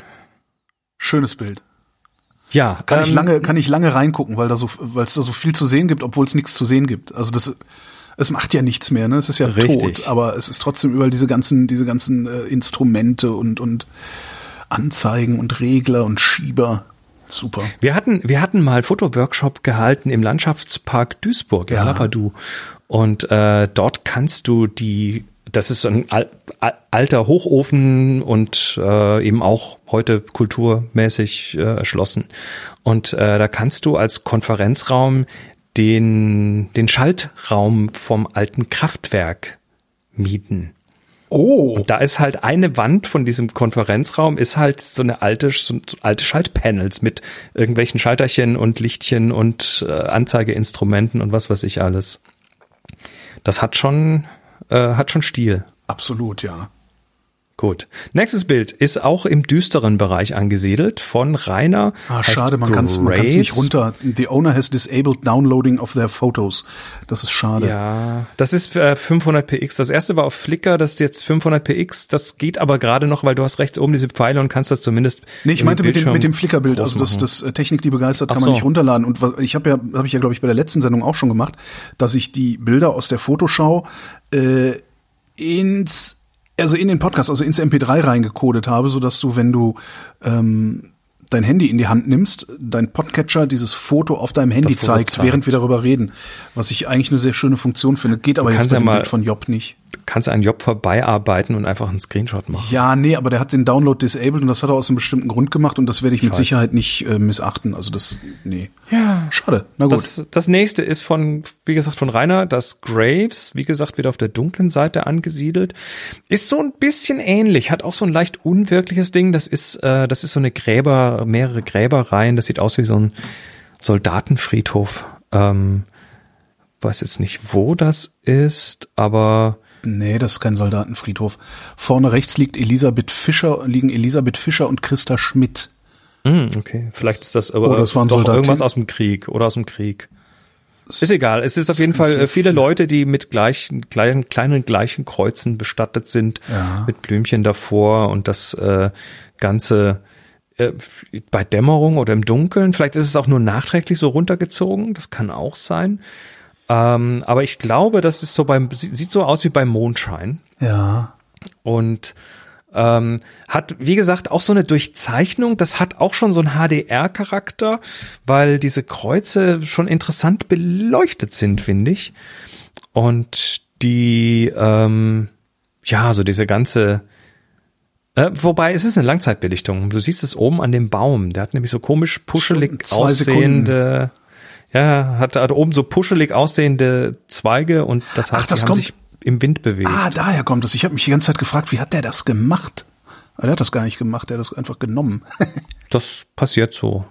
Und ja, ähm, fand ich so, fand ich interessant, weil das, Ja. wie gesagt, auch so an dieses Düstere anknüpft Ja, und es, ist, es, es passt halt sowieso auch zu meinem äh, Nicht-Blitzen-Fetisch. Ne? ja, da ist nichts Das geblitzt. ist- Das, sieht das- nach Mondlicht aus. Ja. Da siehst du auch die, die Schatten, die harten Schatten von den Kreuzen. Also gehe ich mal von aus, dass da einfach der Mond im Himmel stand. Ja, steht leider nicht dabei, wo das ist und was das für ein, also die, was das für Gräber sind, hat mich auch noch interessiert. Ja. Sind da Daten auf den Bildern? Bis 1944, ja, das sieht mir nach Krieg aus. Ja, aber was, ne? Ist das irgendwie ein, ein, ein, ein wie nennt man denn das? Massengrab ist das falsche Wort. Aber das sieht, macht halt irgendwie, weil das, weil das halt alles, die, die, das immer der gleiche Grabstein ist und so aufgereiht, was ist irgendwie, es sieht so aus, als wäre Ja. das das Gräberfeld, das zu einem Ereignis gehört, weißt du? Ach so, das kann durchaus sein. Bei diesem Ja. Angriff sind so und so viel hundert Leute gestorben, die haben wir alle da beerdigt oder so. Das, das ist ähm, bei den meisten, bei der meisten Software, die du heute verwendest, werd, werden ja diese Geodaten nicht mit hochgeladen oder werden aus dem Bild entfernt, also die Metadaten. Das musst du, glaube ich, bei, bei Lightroom zum Beispiel musst du explizit dazu sagen, bitte mit allen Metadaten exportieren. Und dann muss die Plattform, auf die du es hochlädst, das Ja. auch noch unterstützen und es anzeigen. Äh, Flickr macht das schon lange. Die haben das tatsächlich, glaube ich, die sind da Pioniere. Die haben äh, tatsächlich relativ früh schon Bilder auf einer Karte. Mhm. Die ich wollte gerade sagen, die blenden ja dann sogar kleine Karten ein. Das finde ich Genau. sehr, sehr angenehm. Ja. Ja, und last but not least, drittes Bild von Marcel, nachts am Teufelstisch. Und was hat Marcel gemacht? Also Teufelstisch ist irgend so eine Steinformation. Felsformation in Kaltenbach in der Südwestpfalz. Kleine Ah, Karte auf Flickr. Ja. Ja, was, was macht äh, Marcel? Ähm, also er, er hat, sieht mir so nach einem Selfie aus fast schon, also ein Selbstporträt. Ähm, er sitzt unter diesem Teufelstisch, also das sind so zwei so Steinsäulen, auf denen oben so ein, wie, ein, wie ein Tisch, wie eine Tischplatte aus Plateau Riesenstein ist. irgendwie, Das ist groß. Also das ist nicht klein, das Ding. Willst du auch nicht auf den Kopf kriegen, da bist du weg. Ähm, und das aber bei Nacht. Also auch wieder, wenn man in die EXIF-Daten schauen, das ist hier eine 30-Sekunden-Belichtung. Strahlt das Äh. unten, von unten strahlt er den Tisch wahrscheinlich mit einer Taschenlampe oder was auch immer an, ne? Genau, da ist nämlich Light Painting dabei. Also man sieht die Sterne am Himmel, es ist also eine Nachtaufnahme, alles ist äh, schön düster und was hat er gemacht? Er hat so eine Stirnlampe oben auf dem Kopf, glaube ich. Oh, man kann das auch sein, richtig ja. sieht. Und äh, mit der leuchtet er quasi äh, das Ding an. Wenn du 30 Sekunden hast, kannst du also quasi wirklich so wie mit dem Pinsel das Ding beleuchten, anmalen und ähm, dann Ach ist so, du meinst, so der hat, nicht, der hat nicht einfach nur die ganze Zeit äh, diesen einen Punkt, der sehr hell beleuchtet ist, angestrahlt, sondern ist so ein bisschen hin und her gefahren. Ja, Äh, du okay. siehst das an dem rechten unteren, an der rechten unteren Säule, das ist so ein heller Lichtpunkt, den hat er Ja. wahrscheinlich tatsächlich. Also das sieht sehr typisch aus für Light Painting, wenn man nicht Verstehe, überall das- gleichmäßig malt, dann, Ah, dann kriegt man so Fleckigkeit. neues, das ist so New World Approaching gerade, die, die Idee, 30 Sekunden belichten und dann mit dem, mit, mit einer Lichtquelle äh, das, was du aufnimmst, nochmal abstreifen. Auf die Idee wäre ich von alleine auch nie gekommen. Ähm, ich weiß noch, äh, das ist auch schon Jahre her, unser, unser jährlicher Klostergeister-Workshop, der übrigens nächstes Jahr wieder stattfindet, aber schon ausverkauft ist. Ähm, den, äh, da haben wir mal, da, da habe ich nachts, dachte ich, es, also ne, 27 Fotoverrückte und äh, Tag und Nacht gemeinsam in diesem Gebäude und drumrum. Und nachts dachte ich draußen, ist ein Gewitter, Wetterleuchten, was ist los? Und äh, nee, war es nicht. Da sind dann ein paar von den Workshops sind nachts rausgegangen und haben die. Kirche hell geblitzt. Die haben die Kirche hell Cool. geblitzt. Das heißt, die haben auch, auch Nachtaufnahme, also äh, Kamera auf Stativ, die Kirche irgendwie mehrere Minuten belichtet und sind dann mit ihren kleinen Aufsteckblitzen, die sie runtergenommen haben von der Kamera, Ja. rumgerannt und haben peng, peng, peng diese Kirche immer wieder angeblitzt, um die hell zu kriegen. Hat funktioniert. Schick, auch nicht Tja. downloadbar. Hm, schade. Dann gibt's diesmal keine Ähm, Fotos im Podcatcher. Edge Badge. nicht? Ja. Stimmt. Naja, Tja, ähm, müssen wir durch. Da, da habe ich jetzt auch keine. Ja, also ähm, für die zukünftigen Uploads, A, möglichst kein Instagram, weil die Bilder da nur so grottig im Web dargestellt werden ähm, und möglichst downloadbar, damit äh, Holgi sie auch in die Sendung mit rein. Ja, aber dann, dann machen äh, dann irgendwie 100 Leute ihre Bilder downloadbar und drei davon äh, schaffen es in die Sendung und alle anderen sagen sich dann auch, warum habe ich das jetzt downloadbar gemacht? Ich wollte doch eigentlich nie meine Bilder downloadbar machen. Macht was, macht okay. bitte, was ihr wollt. Äh, nehmt da mal bitte Die- keine Rücksicht auf mich. Default ist, glaube ich, downloadbar, aber ich weiß es nicht. Ich bin schon zu lang auf. Ich habe schon lange keinen neuen Flickr-Account mehr gemacht. Apropos, ähm, wo du, wo du gerade äh, Fo- Foto, Foto äh, Storage und so, also Glas, ne? Ähm, diese App, die du mir vor Ja. einigen Monaten, einigen Sendungen empfohlen hattest, das entwickelt sich immer mehr zu meiner Lieblings-App. Ist tatsächlich, schön. weil also was ein bisschen, was ich ein bisschen vermisse, ist so dieses äh, Teilen, ne? also äh, so wie bei Twitter, ne? so Retweet sozusagen, Repost. Das ging aber bei Instagram ja auch schon nicht. Und das hat mich da auch schon immer genervt. Aber was ich halt toll finde, ist, das ist so clutter-free. Da sind nur Fotos. Das ist, das ist nach wie vor, und, und ich habe festgestellt, man muss einfach auch vielen Leuten da folgen, ähm, Ja. damit der Stream irgendwie funktioniert. Und das ist gerade noch so ein bisschen schwierig, weil ich, äh, ja, ich, da sind, Ja, noch nicht, so- da sind noch nicht so viele Leute, weil, ja, naja. Diese Discovery ist auch ist auch ein bisschen holprig, würde ich sagen. Ja. Aber da haben sie schon angekündigt, dass sie da dran schrauben Ja. werden. Und man kann mittlerweile auch rausverlinken. Das heißt, ich kann ein Foto, das ich auf Glas veröffentliche, dann auch einfach per Link Mach ich, irgendwo anders hinschieben. Mache ich immer wieder mal, so auf Twitter und so kommt dann Und ich find's, ich find's wirklich toll. Ja, also. Und ich bin Ja, jetzt ich halt auch. immer Ich dabei, so abends immer so ein bisschen zu gucken, wer hat denn ein Fotostream. Viele haben dann natürlich auch nur zwei, drei Fotos erst da, weil sie genau wie ich das auch erstmal nur ausprobieren wollen. Ähm, ja, aber ich habe Ja, schon ein paar, Tipp paar gefunden, die Fotostreams haben, wo ich, hatte ich ja schon mal erzählt, dass wenn ich, ich scrolle so über Fotostreams und wenn ich denke, oh, dann folge ich. Ja, ähm, deshalb, äh, deshalb kleiner Tipp an die Leute. Äh, ich folge, ich folge nämlich, also bei mir ist die Discovery folgendermaßen: Irgendjemand folgt mir ja.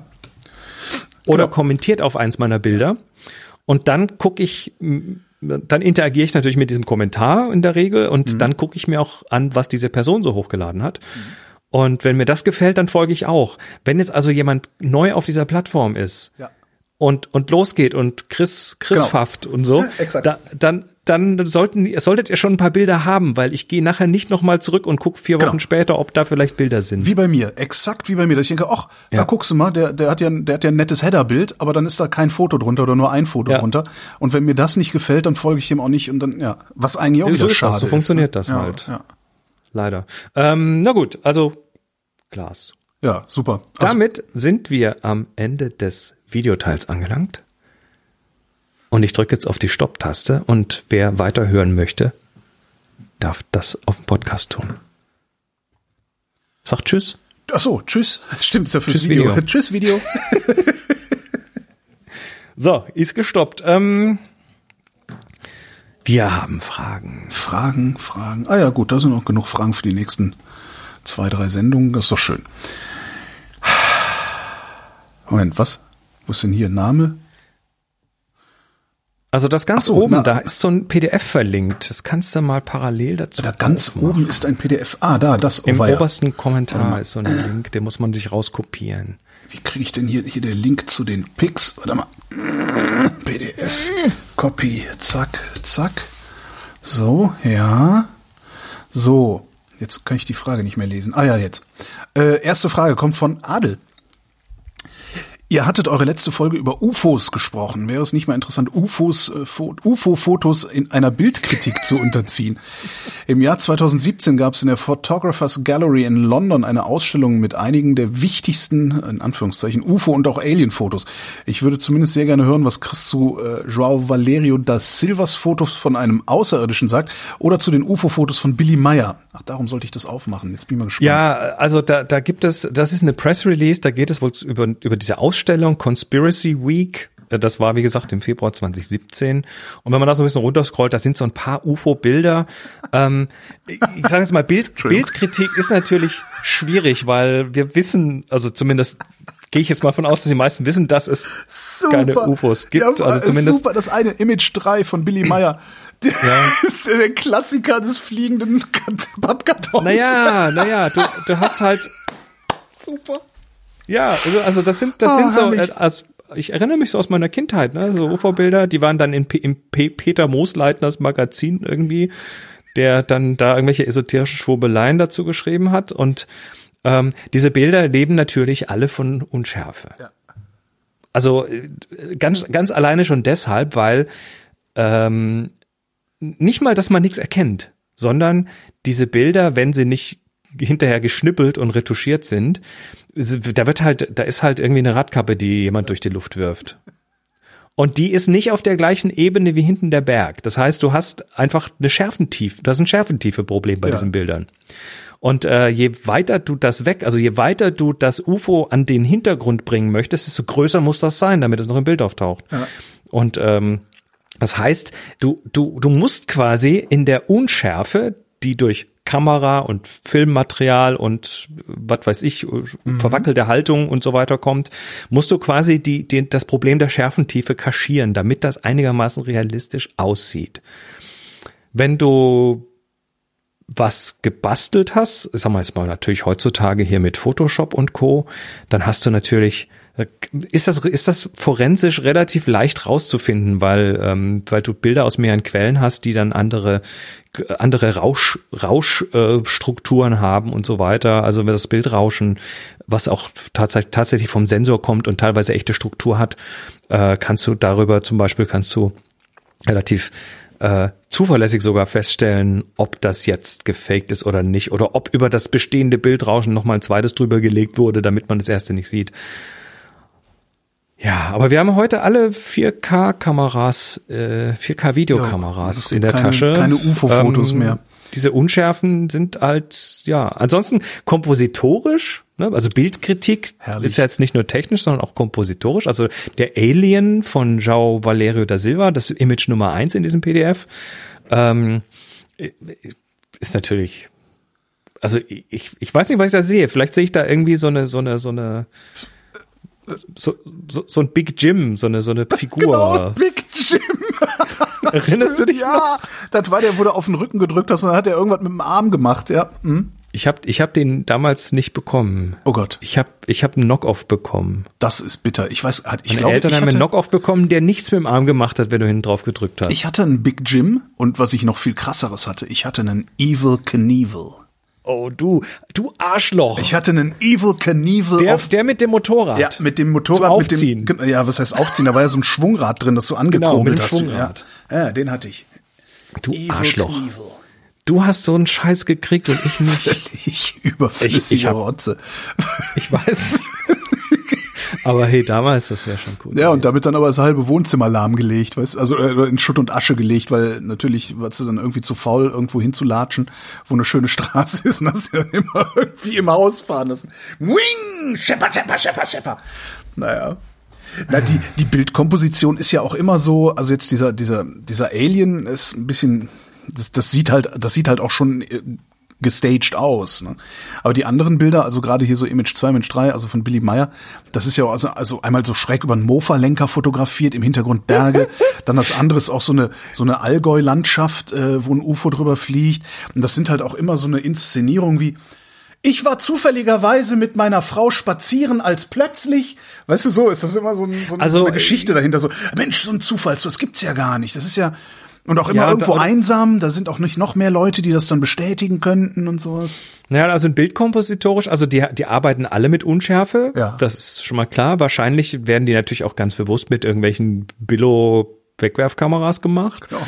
Ähm, und dann und dann sind die Kompositionen immer so gewollt zufällig. Ne? Genau, ne? Weil du hast genau. natürlich, wenn das, wenn dann echtes UFO wäre, würdest du natürlich äh, im, im, im Schock, dass die Kamera hochreißen und irgendwie versuchen, das draufzukriegen Aha. und hättest auch keine Zeit, jetzt irgendwo noch Belichtung einzustellen und so weiter. Und das spiegeln die schon ganz gut wieder, ja. die Bilder. Ja, ja, Dieses um Gottes Willen. Ich habe eben ja. behauptet, äh, als du sagst, wir haben alle 4K-Kameras in der Tasche, hab ich, ich habe eben behauptet, es gäbe keine UFO-Fotos mehr. Gibt's wirklich keine UFO-Fotos mehr? Weiß nicht, das wäre mal eine hier Community. Genau. Hasso, wir, fass, wir macht die Frage weiter an die Community. Nein, aber genau. mal ernsthaft, gibt es aktuelle UFO-Fotos, die dann auch wirklich ich sag mal, mit 21. Jahrhundert fotografischen Standards entsprechen? Oder gibt's da auch dann wieder nee, nur die Parodien letztendlich? Also ich, ich denke immer weniger natürlich. Und ähm, was ich jetzt kürzlich ging noch mal durch die Medien diese diese ähm, UFO von NASA, diese oder von von der Air Force oder so, diese UFO-Sichtungen, die sie da auf irgendwelchen Infrarotradar-Videos und sonst was hatten, wo dann auch so ein paar von denen gesagt haben, das sei total echt und alles, ähm, wo sich dann hinterher halt ja, wo du halt auch nur irgendwelche verwackelten Dinge siehst, irgendeinen Punkt, der über den Horizont schießt und der aber genauso gut auch ein Kameraartefakt sein könnte. Also äh, was aktuelles Neues ist mir jetzt. Nee, nee. Also ich, ich glaube auch, ich glaube auch heute, wenn du heute so äh, boah geiles UFO-Bild hast, so mit richtig echt, dann würde dir das eh keiner abnehmen. Ja. Weil die Bilder heute so gut gefaked werden können. Du kannst ja heute fotorealistischen Scheiß machen mit mit äh, Unreal Engine ja, und ja. allem möglichen. Ach ja. Ach, so ein bisschen ist die ganze Romantik weg, ne? Die, die UFO-Romantik. UFO-Romantik. Nächste Frage kommt von Jan. Ich fotografiere seit 20 Jahren immer mal wieder eher so schubweise, kenne ich, und dann wieder Monate oder Jahre lang nicht. Weil ich gerne von verschiedenen Endgeräten auf meine Fotosammlung zugreifen will, habe ich aktuell das Adobe-Abo mit Lightroom CC für knapp 12 Euro im Monat. Hui. Aber bei jeder Abbuchung wird mir schmerzlich bewusst, dass ich das Geld eigentlich nur für die Aufbewahrung bezahle. Gibt es eine bessere und günstigere Art, meine über die Jahre angesammelten Fotos gut verwaltet vorrätig zu halten und dabei auch nicht auf so schöne Dinge wie Personenerkennung, Geotagging und Tags verzichten zu müssen? Boah. Für lau? Also ja, das, das für lau ist, ist immer schwieriger. Es gab ja so, so, so diverse Services, die dir das auch angeboten haben für lau, aber letztendlich werden die halt immer von der Realität eingeholt, ja. dass Plattenplatz Geld kostet ja. und äh, Transfer übers Netz und so weiter. Kann Flickr ähm, sowas? Ja, aber Flickr macht ja auch nur noch äh, 1000 Bilder für gratis. Ja, aber ähm, selbst für ähm, bezahlen, weil ich weiß gar nicht, was es kostet. Ich habe irgendwie das wenn Gefühl, du bezahlst bei Flickr, dann kannst du glaube ich sogar Originale dort parken, aber ja. es kostet halt. Ne? Ja. Ne? Also auch, auch bei Apple zahlst du natürlich mittlerweile für den Speicherplatz. Bei Google, wenn du da eine gewisse Menge überschreitest, zahlst du auch. Ähm, das ist auch so ein Ding. Gehen wir an die Community weiter. Habt ihr irgendwie Sachen, die dann auch vor allem dauerhaft sind? Weißt du, weil das ja. bringt ja nichts, wenn du deine dann dein Terabyte Bilder da hochschiebst über Wochen oder so, über deine langsame Leitung und dann 14 Tage später kommen die und sagen, wow, jetzt kostet es doch was und dann musst du wieder umziehen. Ja. Das, äh, also die günstige Art und Weise, Bilder online verwaltet hoch äh, vorzuhalten mit Personenerkennung, Geotagging, Tags. Für weniger als 12 Euro im Monat. Ne? Was kostet ja, denn Flickr? Ich weiß gar nicht. Also ja, Flickr macht keine Personenerkennung. Ja. Äh, machen sie nicht. Und ja, nee, also kann ich jetzt so ganz spontan äh, leider nichts dazu sagen. Tja. Man könnte es höchstens dann, ja, oder, oder so, so, eine, so eine Kaskade an, an, an Sachen, ne, dass du sagst, okay, ich hab, ich mache meine Personenerkennung mit Apple Fotos, aber äh, mein Storage halt bei Flickr. Irgendwie und, und und das, das geht ja auch, du kannst ja auch aus Apple Fotos zu Flickr hochladen, dass du dann halt sagst, mach mal hier Gesichtserkennung drüber und alle Gesichter von Chris Marquardt lädst du halt in das Album Chris Marquardt Gesichter oder so. Vielleicht das ist halt schon wieder zu viel, zu viel händisches Ja, Management. stimmt, ja. Und dann bist du relativ schnell wieder an dem Punkt, wo es, wo es halt plötzlich wieder nicht funktioniert. So wie, so wie manuelle Backups anwerfen oder so. Das machst du 14 Tage und dann schleicht sich das aus. also bei mir zumindest. Ja, ja, ist so. Ja, ja, ja, ja klar. Ich habe ich hab auch gerade mir wieder und und dann vor allen Dingen dann für für unterwegs äh, für unterwegs Backups dann den großen USB-Stick, ne, 128 Gigabyte oder wie viel, äh, mittlerweile noch größer. Und den verbummelst du dann aber auch alle halbe Jahr. So Mhm. geht's mir. Ich kaufe mir halt alle halbe Jahr einen neuen großen USB-Stick, damit ich unterwegs auch Backups machen kann, wenn ich mal gerade schlechtes Internet habe oder so. Der, der geht dahin, wo die Einzelsocken hingehen. In die Fischbüchsenschale. genau. Poloni schreibt, wie entwickelt man einen Stil? Nee, warte mal, habe ich jetzt was überblättert? Nee, doch, da. Wie entwickelt man einen Stil? Was ich meine, auf Instagram, Flickr etc. sieht man immer wieder die Portfolios von Fotografen und man erkennt über die einzelnen Bilder hinweg, dass das ihre sind, weil sie Sachen Farben, Zuschnitt, Inszenierung einfach irgendwie einheitlich sind. Wie geht das? Wenn ich meine Instagram-Seite anschaue, sieht's aus wie Kraut und Rüben. Meine übrigens auch. Meine auch. Also, Stil ist immer so ein, so ein Ding, so ein Wiedererkennungsmerkmal. Dieses Bild sieht aus wie ein Holgi-Bild. Ja. Und ähm, das hat, du hast natürlich, du hast natürlich bei so Menschen, die ausgestellt werden oder auch irgendwie ihre Portfolios selber zusammentun, hast du natürlich so einen Auswahleffekt. Also Picasso. Ja. Siehst du, da, der Picasso hat halt seine Bilder in, in, und da sind halt immer diese komischen abstrakten Männchen und Zeug und Mhm. das ist Picasso für viele, obwohl der auch total viele sachliche Dinge gemalt hat. Zeichnungen von Picasso sind der Hammer. Ähm, der hat ganz viele Sachen drauf gehabt. Ansel Adams, der mit seinen äh, Landschaftsbildern aus äh, großformatige Landschaftsbilder aus Amerika ähm, dass der auch Streetfotografie gemacht hat oder viel mit Sofortbild gemacht hat, das ist nicht bekannt oder den meisten nicht.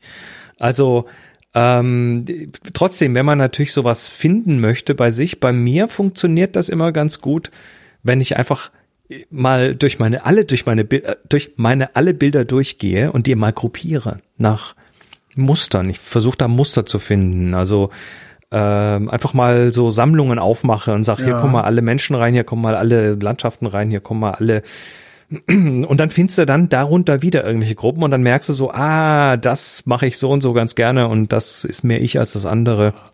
Also man kann sich selber da so ein bisschen in seinen Bildern äh, finden. Meinst du, dass so jemand wie Ansel Adams oder überhaupt irgendwie die großen Fotografen, dass die sich vorher überlegt haben, dass sie einen besonderen Stil machen wollen oder haben die sich Nee. irgendwann in diesem Stil wiedergefunden Das und meine ihn ich dann damit. ausgebaut? Das, das ist wahrscheinlich so. Du wirst natürlich dann für irgendwas gesehen und ähm, und auch bekannter dadurch und dann ist es, glaube ich, relativ logisch, dass man da auch noch mal eins draufsetzt und Ja. vielleicht an der Stelle weitermacht, weil du, also viele wollen halt auch wollen auch gesehen werden, ne? So gewisses Mitteilungsbedürfnis haben wahrscheinlich viele, die die selber ausstellen und dann findest du was und das läuft und Leute finden das cool und klasse und das ist was, womit du dich eh gerne beschäftigst, dann wirst du da natürlich noch ein bisschen weitermachen. Und es gibt, es gibt ja, also in, in dem Kontext immer noch ganz lustig, so, wo, wofür sind Leute bekannt? Ja. Ähm, äh, das, das suchen die sich oft nicht selber raus erstmal. Ähm, aber wusstest du, dass Brian Adams ein super Fotograf ist? Du meinst die, die Rache Kanadas? Oder, ja, genau. Oder äh, Leonard Nimoy war ein Ach, super komm. Fotograf. Leonard Jeff Nim- Bridges, Jeff Bridges, äh, super Big Fotograf. Lebowski ist ein super Fotograf? Mhm. Geil.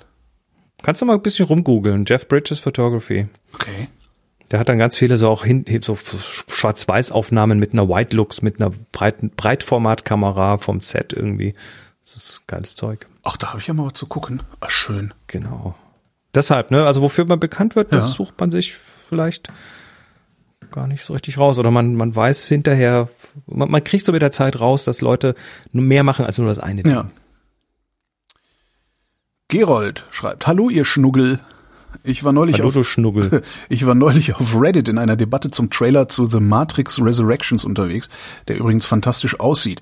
Da gab es eine Diskussion darum, wie sich der farbenfrohe Look des Trailers rekonstruieren ließe und es ging die Frage um, ob jemand eine passende LUT hat. Kann Chris mal erklären, was eine LUT, also eine Lookup Table ist oder anders gefragt, was hat es denn damit sich auf?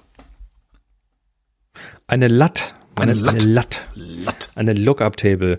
Ähm, es ist eine Übersetzungstabelle, die aus einem Farb- und Helligkeitswert einen anderen macht. Hä? Also, du, du, du guckst in tote Augen gerade, aber ja. ja, ja. Also stell dir vor, du hast ein Bild, was du, was du, was schön neutral ist farblich. Und jetzt äh, gehst du her und sagst, alle dunklen Pixel soll, alle dunklen Pixel sollen ein bisschen dunkler werden, alle hellen ein bisschen heller. Dann Hast du mehr Kontrast. Jetzt könntest du einfach für jeden Helligkeitswert einen neuen Helligkeitswert hinterlegen in einer Tabelle. Aha. Und das würde genau das Gleiche machen. Würde quasi jedes Pixel anschauen und dann in der Tabelle nachschauen, wie soll das denn aussehen, wenn es hinten rauskommt. Und diese Lookup-Table, die macht dann quasi äh, Kontraste, Farben, verändert die. Soweit so gut. Jetzt hast du einen Film, Kino, Hollywood, und äh, da hast du im Prinzip zwei zwei Farbschritte, die da gemacht werden. Also die, das Ding wird gefilmt Ja. und dann wird das erstmal farbkorrigiert. Color Matching, ja. Das ist Farbkorrektur ist erstmal mach es neutral. Ja. Hm, Mach es, mach es so, dass, dass alle Bilder von allen Kameras gleich neutral aussehen. Genau. O äh, gleichmäßige Overall Loudness im Podcast. So ungefähr. Genau. Ja. Und jetzt kommt hinten der zweite Schritt und der nennt sich Color Grading. Und dieses Grading, da sitzen dann äh, Menschen, die ähm, tatsächlich Koloristinnen, Koloristen, die das beruflich machen, die jetzt hergehen und diesem Film einen, in Anführungszeichen, ich mag das Wort eigentlich, aber einen Look aufdrücken. Ah, okay. Also dass es dann- immer, immer irgendwie gleich aussieht, als hätte es, als wäre es durchgehend mit einem und demselben Filter gefilmt, so ein bisschen wie bei Top Gear, wo du immer diesen hell-dunkel-Verlauf von oben nach unten hast. Äh, zum Beispiel, Ja. ähm, dass, dass du hast also einen einen Look, der das in irgendeiner Form, der die Stimmung, die darüber kommen Ja. soll, unterstützt. Äh, mein Lieblingsbeispiel ist immer noch der äh, Original Matrix. Oh, wie Original Matrix. ah ja, da, Matrix der erste. Ja. Ach so, ja, okay. Äh, Ma- Matrix 1 und wenn man sich den mal anschaut, dann gibt's halt zwei Entschuldigung, Farbdinger. bei mir ist gerade ein Video losgelaufen. Genau, da, da gibt es da gibt es quasi zwei ähm, zwei Farbstile. Der eine ist in der Matrix, also wo alles in diesem unechten Matrix Ja. äh, Dingens ist und das hat alles unglaublich viel Grün und ganz Ja. wenig Blau. Das hatten wir hier schon mal äh, besprochen. Und ähm, dann gibt es dieses in dem Moment, wo bei Neo der Stecker gezogen wird und der quasi in die reale Welt kommt, wird's grau. Ja. wird es, nein, wird es blau, dann kommen plötzlich Okay, so Tageslichttöne. Ja, dann wird das, wird das anders. Und ähm, ich habe dir gerade ein Video über den Zaun geworfen, Ja. wo jemand mal sich den Spaß gemacht hat und diese Matrix-Szenen mal, diese grünen Matrix-Szenen mal farbkorrigiert hat. Das macht eine komplett andere Stimmung. Ja, krass. Das wird ja, plötzlich ja, alles viel natürlicher, frischer und, so. Und man merkt's halt gar nicht wirklich. Nee, also, ja. nee. Das ist Grading. Das heißt, die, die Ja, haben ja, einfach, äh, die wussten, da, da geht was. Wenn du dir Oh Brother, Where Art Thou anschaust, den Film. Mhm. Der ist im das Wesentlichen ist- gelb, ne? War der, oder? Der hat ganz viele warme Töne, obwohl die das so nicht gedreht haben. Da war, da waren die Felder, die da in dem Film alle gelb sind, so Mhm. diese gelben Weizenfelder, die waren grün im Saft, als sie das gedreht haben. Ähm, das war einer der ersten Filme, der digital gecolor graded wurde und das auch sehr extrem dann durchzieht. Aber diese Farben, die unterstützen dann eine Stimmung. Das Ja. können eine Wärme sein, eine Kühle sein, das kann eben wie bei Matrix irgendwie dieser, dieser Grünstich sein, der alles irgendwie so irr unwirklich und leicht, äh, leicht fake macht und so. Und das machen die LUTs. Also so eine LUT, äh, die man quasi auf ein Bild drauf wirft, wo dann hinten ein Look rausfällt. Das, Das Problem heißt, ist aber, okay, ich, ich versuche gerade zu verstehen, also ich frage mich, die ganze Zeit frage ich mich noch, wozu brauche ich eine Tabelle dafür? Aber es ist nicht eine Tabelle, in der ich was nachgucke, sondern das ist ein, eine, eine, ist eine, eine eine, Datei, die definierte. Farbskala für diesen einen Film sozusagen. Ja, genau. Genau. die diesen das Look- passiert unter der Haube alles. okay. Du hast quasi Okay. ein, ein, ein, ein Dialog, da suchst du dir deine LUT aus, aus das sind Dateien, die du dir runterlädst. Und äh, dann wird das auf die Bilder angewandt. Und jetzt fragt also Gerold, ähm, ob es so eine LUT gäbe, der man quasi diesen, diesen Look von diesem Matrix Resurrections Trailer rekonstruieren könnte. Das Problem ist nur, dass äh, das ist nicht so, dass sie jetzt bei so einem Film einfach eine Latt oben drüber werfen und fertig. Das wäre schön, wenn das so wäre, aber da wird quasi jedes Bild wird angeschaut. Bei jedem Bild wird geguckt, wie viel Grünton, wo, wie, wo muss ich das Blau hinziehen, wie mache ich die Kontraste und so weiter. Ähm, das heißt, irgendwie was Bestehendes nehmen, irgendeine Latt runterladen, die Matrix Resurrections heißt und die da drauf werfen, wird dir nicht das gewünschte Ergebnis bringen da steckt einfach total viel Know-how und wenn du wenn, wenn, du sagst jedes Bild wird angeguckt da sitzt ja jetzt nicht irgendwie der der der, der studentische Hilfskraft die jeden einzelnen Frame sich anguckt nee jede Szene jede Szene okay, oder jede okay. jede Kameraeinstellung ja okay quasi. okay ja ja das lässt ja, sich ja da machen, wird ja. da wird halt da wird halt wirklich durch Stück für Stück für mhm. Stück wird das dahin korrigiert wo es wo es sein muss um der um der Story zu helfen ja. und äh, ich habe mir den übrigens angeguckt, den, den Trailer. Ähm, der ist farblich knackig, aber jetzt nicht irgendwie, also der, der fällt jetzt nicht so aus dem Rahmen, finde ich. Ist mir zumindest nicht aufgefallen. Vielleicht habe ich auch einen anderen Trailer gesehen. Ah. Ja. Nächste Frage kommt von Sabine. Hallo, ich bin erst ganz neu auf diesen Podcast gestoßen. Hallo Sabine, willkommen. Hallo Sabine. Weil ich mir gerade erst meine allererste Kamera gekauft habe, eine gebrauchte Sony Alpha 77. Ich mag sie sehr gerne. Alpha 77.2, Verzeihung. Ich mag sie sehr gerne. Aber meine Frage, wie seid ihr eigentlich zur Fotografie gekommen und habt gemerkt, dass das euer Ding ist?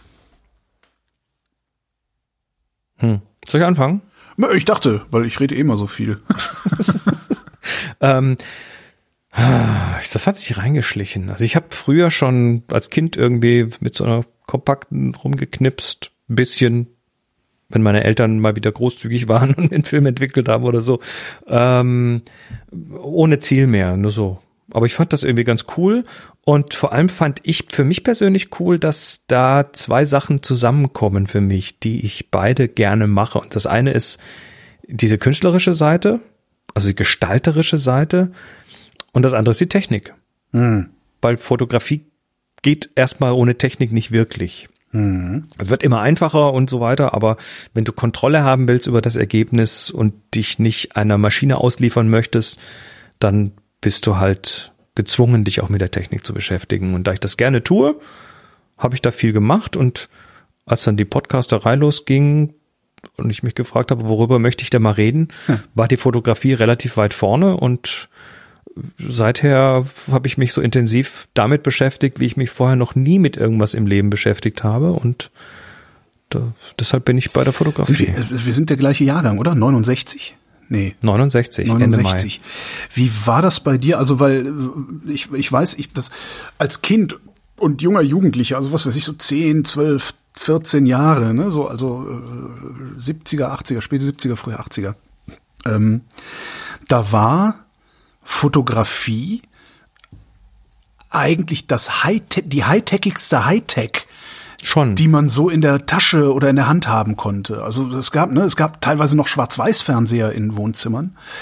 Ähm, Fernbedienungen für den Fernseher waren was total abgefahrenes. Äh, Ultraschall Ultraschall wo, wo du mit dem Schlüsselbund umschalten konntest, wenn du dicht genug vom Fernseher geschüttelt hast und so.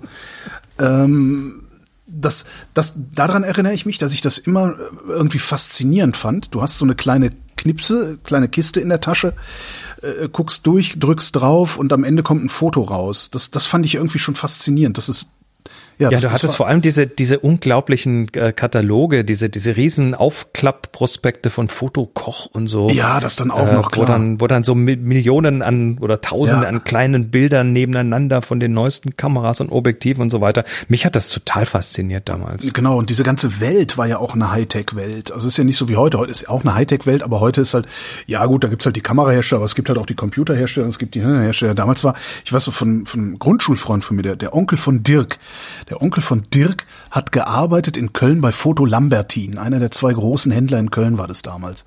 Und Dirks Onkel ist regelmäßig nach Asien geflogen, um da auf irgendwelche Messen zu gehen und hat mhm. den neuesten Hot Shit äh, irgendwie erzählt. Das war auch total faszinierend. Also das war so das erste, wo ich so, wo ich so dachte, mein Vater hat auch schon immer viel fotografiert, er hat viel Dias gemacht. Die ich auch irgendwie gerne noch alle mal digitalisieren würde, aber es ist ein solcher furchtbarer Aufwand. Ja, parallel, parallel dann äh, Walkman, Discman, CD, ne, so Zeug, das kam alles so zu einer ähnlichen Zeit Ja, zusammen. ja. Also das, das war so die zweite Technikecke, die mich fasziniert Ja. hat. Der ganze Hi-Fi-Bereich. Ja, genau. Und also mein Vater hat halt immer viel fotografiert, hat halt immer eine Spiegelreflexkamera dabei gehabt, wenn wir in Urlaub gefahren sind und so. Und ich fand das halt auch toll, Ja. dass du einfach dieses Er- Erinnerungen festhalten, so das fand ich als Kind und Jugendlicher ganz geil. Und als junger Erwachsener dann, ähm, also meine erste Spiegelreflexkamera, eine Nikon F301 war das. Ich weiß, mein bester Freund hat damals schon ordentlich fotografiert, also der hat das so ernst gemeint und ich habe einfach, ich habe immer sehr viel gearbeitet, auch nebenbei während der Schule und so und hatte vergleichsweise viel Geld, so dass ich mir dann auch einfach so eine Kamera kaufen konnte, gebraucht natürlich. Ne? Ähm, neu hat man sich sowas damals nicht geholt und das war so, also zum einen zum überhaupt Fotografieren, Erinnerung, Snapshot-Fotografie. Also eigentlich hätte ich damals schon das Handy gebraucht zum Fotografieren. Ähm, und ganz, ganz viel äh, gymnasiale, adoleszente Distinktionsgewinnerei. Also es war auch schon so, ne, so, wir hatten halt auch die Zeit im Abo, ne? Wir haben nicht nur Zigaretten geraucht, sondern auch Pfeife. Und natürlich haben wir eine Spiegelreflexkamera gehabt. Weißt du, so halt irgendwie. Äh, Ja. Das ist halt immer so ein bisschen Abgrenzung natürlich auch dabei gewesen. Natürlich. Aber das hat mich dann letztlich echt ganz gut versaut. Also diese diese erste Spiegelreflex, dann, dann habe ich mir danach noch manuellere gekauft, äh, auch ne- auch von Nikon, haben wir schon mal drüber geredet. FE2 und FM2 habe ich immer noch hier rumliegen. Ja, ich bin ja aus der Minolta-Fraktion. Ja. Ich hatte damals mit mit 14 hatte ich mir tatsächlich vom Ferienjobben Ja. äh, dann eine X700 gekauft. Erste Spiegelreflex. und dann bin Für lange, lange die einzige, die ich hatte. Und dann bin ich irgendwie, das war schon während meiner Berufstätigkeit, früh, also Mitte der 90er habe ich mir die, die Nikon geholt. Und dann habe ich aber nie mehr Muße gefunden, weil ich auch sehr damals dann auch sehr viel gearbeitet. Ich habe eigentlich mein Leben lang sehr viel gearbeitet. Habe ich die Muße nicht gefunden zu fotografieren und habe dann so eine äh, immer dabei gehabt, weil ich noch damals habe ich noch beim Film gearbeitet, da musste sowieso sehr viele Fotos machen von Motivbesichtigungen und so. Äh, entweder Polaroid für direkt und dann hatte ich immer so eine Olympus, diese kleine schwarze ähm, Müh. Keine Olympus Keine Mü. Pen. Nee, keine Pen. Olympus Mü hieß die. So eine kleine schwarze mit so einem Schieber, alles vollautomatisch, 35 Millimeter Kleinbildkamera. Die hatte ich dann halt immer dabei. Und dann hat es irgendwann aufgehört, weil ja, irgendwann hat es Also halt aufgehört. Das war so, dann als die ersten Digitalkameras kamen, da habe ich im Grunde mit dem Fotografieren aufgehört, weil eigentlich hätte ich sowas gerne gehabt, war aber damals völlig unbezahlbar. Ja, und dann irgendwann hat's wieder angefangen. Und dann relativ kurz danach haben wir ja auch, glaube ich, hier mit dem Podcast angefangen, mit meiner ersten Fuji. Ne? Ich habe das sehr intensiv betrieben damals, bis, bis Ende der 80er, Anfang der 90er. Habe ich tatsächlich auch, auch Bilder selbst entwickelt, vergrößert und äh, ich weiß noch so auf dem ta tatsächlich auf dem Fußboden aus auf dem Fußboden der Besenkammer Ja. mit äh, mit einem Fotopapier und Negativen drauf und einem aus aus einem Bilderrahmen geklauten aus, aus einem Bilderrahmen geklauter Glasscheibe Ja. dann irgendwie Kontaktabzüge gemacht mit der Deckenlampe Geil. und so. Also Nee, da so tief weiß bin ich, ich da ja nie eingestiegen. aber das ging, das ging nur so bis an Anfang der 90er und dann war auch, ähm, ja, da war dann Abi rum und Studium und andere Sachen umziehen und was weiß ich alles. Da hat sich dann viel geändert und da habe ich dann tatsächlich ganz wenig nur noch fotografiert. Ähm, auch weil ich dann keine Kohle mehr hatte dafür, weil das hat ja jedes Mal Geld gekostet. Und das hat so bis äh, tatsächlich Anfang der 2000er gedauert, bis Ja. ich dann so langsam in Richtung digital gegangen bin. weißt Und du da noch, was deine erste wieder. digitale war? Ja, eine HP irgendwas, eine kompakte, so Point and Shoot ohne was Einstellbares. Und da hat damals habe ich bei HP gearbeitet und die Ah. hatten die ähm, für Mitarbeiter recht günstig und dann habe ich mir die gekauft und war geflasht. Die Qualität war zwar im Vergleich zu dem, was ich mit der Spiegelreflex machen konnte, unterirdisch schlecht, aber also so zwei Megapixel und so. Aber die- diese, dieser, dieser Schub durch die, durch das sofortige Feedback, also jeder, der das heute hört und äh, irgendwie 18 Kameras zu Hause hat in diversen Smartphones Ja. und iPads und sonst was, wird lachen, aber das war tatsächlich so ein, das war der größte Kicker überhaupt, dass du das Bild sofort sehen konntest und dann auch sofort daraus lernen konntest. was du jetzt falsch gemacht hast, was Ja. du anders machen könntest, es nochmal probieren und oh Gott, es kostet nichts mehr, weil, also gefühlt kostet Ja. nichts mehr, weil äh, dann ist die Karte voll ist, löschst du die halt wieder und so weiter. War bei mir auch 2004 habe ich mir dann, mir dann meine erste digitale gekauft. Ich weiß auch nicht mehr, was das war, aber das war so eine, wo das, äh, äh, also, also auch schon mit Zoom und so, aber, aber so eine, die so aus, so, so dick wie so eine Zigarettenschachtel, wo praktisch über so ein, so ein Umlenkspiegel das Objektiv senkrecht drin stand, weißt du, so eine, dann hinten so Briefmarken-Display Ja. war und die ganz schlechte Fotos gemacht hat. Gibt sogar noch drei, vier davon bei mir im Flickr. Die ältesten Flickr-Fotos von mir sind damit entstanden. Ähm, und da habe ich halt überhaupt nichts dran gelernt. und war dann auch entsprechend enttäuscht von digital und habe mir dann, glaube ich, 2010, 11, 12, irgendwann so in der Ecke habe ich mir meine, da habe ich irgendwann, und ich glaube sogar auf, auf Twitter geschrieben, ich, jetzt will ich mir endlich mal eine, eine ordentliche Digitalkamera kaufen, hat wer eine Empfehlung. Und da ist mir dann die Fuji X100 empfohlen worden und dadurch bin ich da dann wieder hingekommen. Und dann habe ich mich auch zum ersten Mal mit so Sachen, ähm, das habe ich auch bei der Spiegelreflex damals nicht gemacht, da ging es mir immer nur um Belichtungszeit, also ist es verwackelt oder nicht, äh, zum ersten Mal mit äh, äh, Schärfentiefe und Tiefenschärfe. Da und geht's dann los beschäftigt. Und ich meine, damals haben wir dann auch angefangen, diese Sendung aufzunehmen, oder? Die Schärfenwurst. Ich erinnere mich daran, dass ich, warte mal, so 2011 oder 12 im Urlaub meiner Ex, meiner damaligen Freundin, Ja, du hattest verzweifelt versucht habe klarzumachen, wie das mit der Tiefenschärfe funktioniert, um, um dann irgendwann festzustellen, das interessiert die einfach einen Scheißdreck. Der Nerd, der Nerd. Der, Und ich war dann einfach so höflich, sich die Scheiße anzuhören, die ich da erzählt habe. der Beginn, der Beginn dieser Fotoreihe auf Rind geht zurück auf das eine Foto, was du von diesen gebogenen Hochhäusern gesch- gepostet hast auf Twitter. Stimmt, das war- weil da das, äh, das, weil das interne Processing der Kamera irgendwie bei Lightroom noch nicht angekommen ist. Genau, das war aber dann schon die RX100, stimmt. Genau, das war deine Sony RX100, die äh, die Lightroom, der, deren internes internes Computational Ent, Entbiegen der Bilder, die Ja. äh, die damalige Lightroom-Version noch nicht konnte und das hat dann interessante Fragen aufgeworfen und dann haben wir irgendwie sind wir relativ schnell dann drauf gekommen, wir müssten uns doch mal hier in der Sendung drüber unterhalten. Ja. Mein Gott, machen wir das schon lange, ist ja entsetzlich. Die Das ist RX100 ist, ja unglaublich. immer noch, immer noch meine Traumkamera, Kamera. ne? Immer noch. Und ich wüsste gerne, wo meine ist. Ich, Fisch, Fischdose. Nee, die, die gibt's nicht mehr, diese. Fischdosenecke.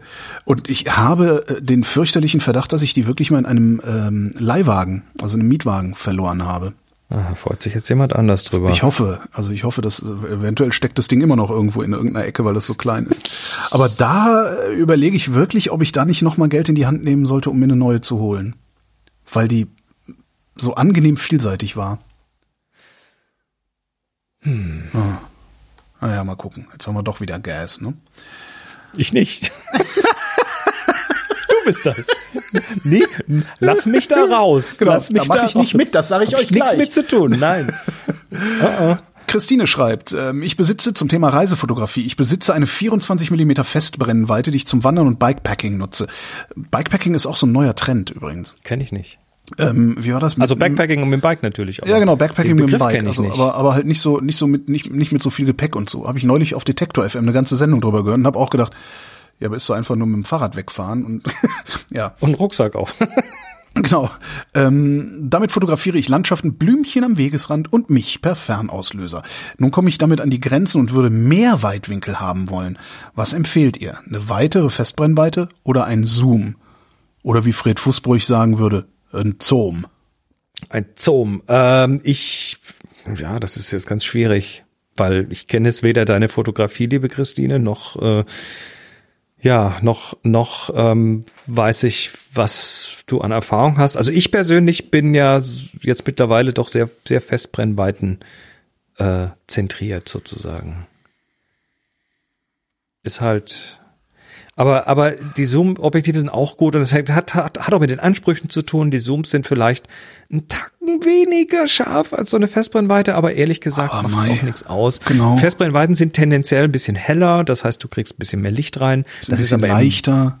bisschen leichter, aber da, das ist im Weitwinkelbereich jetzt auch wieder nicht so Mhm.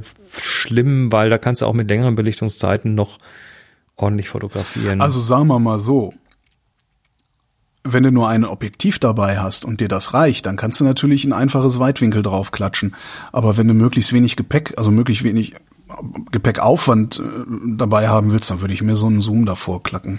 Ich, ich finde ja, ich finde es ja, ich finde es ja sehr ähm, lobenswert, weil das auch eine meiner wichtigsten Übungen ist, sich tatsächlich mit einer Brennweite äh, in, die, in die Welt zu begeben. Also sprich, Ja. sich von vornherein in den Möglichkeiten einzuschränken, weil das zwingt einen ja zur Kreativität. Ja, aber wenn du jetzt, also Landschaften, Blümchen am Wegesrand und, und Selbstporträt, wenn mit 24 Millimeter, ich vermute mal, dass das jetzt eine APS-C ist, äh, mit 24 Millimeter geht das noch, ne? Da endest du dann bei 35 Kleinbild. Aber mach da jetzt mal 18 oder 16 drauf. Damit schränkst du dich, glaube ich, so sehr ein, weil damit fotografierst du keine Landschaften mehr.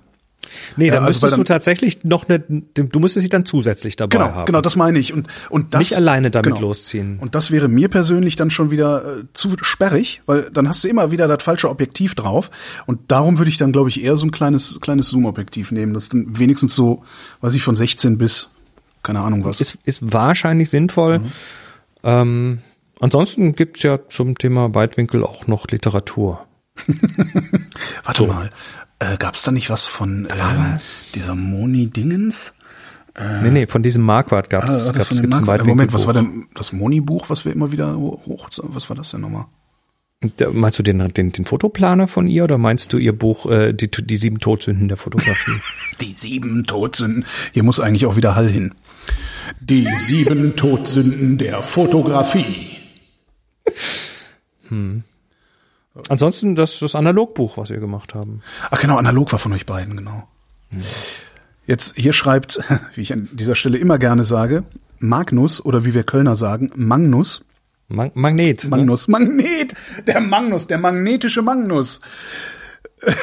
Huh, ihr beiden, ich habe eine einfache und vielleicht sogar doofe Frage. Nein, fast keine Frage ist doof, außer wenn ich sage, dass sie doof ist. Ich bin Ich Das ist immer relativ. Genau. Ich bin mit meiner Kamera viel in der Natur unterwegs und da gibt's viel Dreck. Also, wie haltet ihr eure Kameras sauber? Ich bin, ich bin der völlig falsche Mensch. Diese Frage ist an den völlig falschen Das Menschen. ist eine gestellt. völlig dumme Frage, Magnus. ich auch gar nicht. Ist, glaube ich, eher, was ich sage. Also manchmal gehe ich mit so einem, so einem Brillenputztuch, weil ich ja Brillenträger bin, so vorsichtig am Objektiv, wenn da irgendwie zu viel Schmodder ist. Äh, aber ansonsten ist die. Also, ich habe ein, ich habe jetzt mittlerweile tatsächlich äh, in, in der Regel beim Fotografieren irgendwo so ein so ein Mikrofasertuch dabei, aber nicht so ein kleines Brillenputztüchlein, sondern so eins, äh, so 30 Zentimeter Kantenlänge für die Küche. Jo. Ne? Gibt's, die übrigens auch als Brillen, Fünferpack. gibt's übrigens auch als Brillenputztuch. Ja. Ähm, also auch in groß, ich glaube 30 oder, oder 20, so, also so, ich habe eins in groß. Das, die sind ja noch feiner, die Brillenputztücher. Also kann ich nur empfehlen. Kriegst du hier beim Ja. Brillenhändler Das deines sind- geringsten Misstrauens. Das sind dann die, die, die Küchenteile sind eher so flauschig Ja, und genau.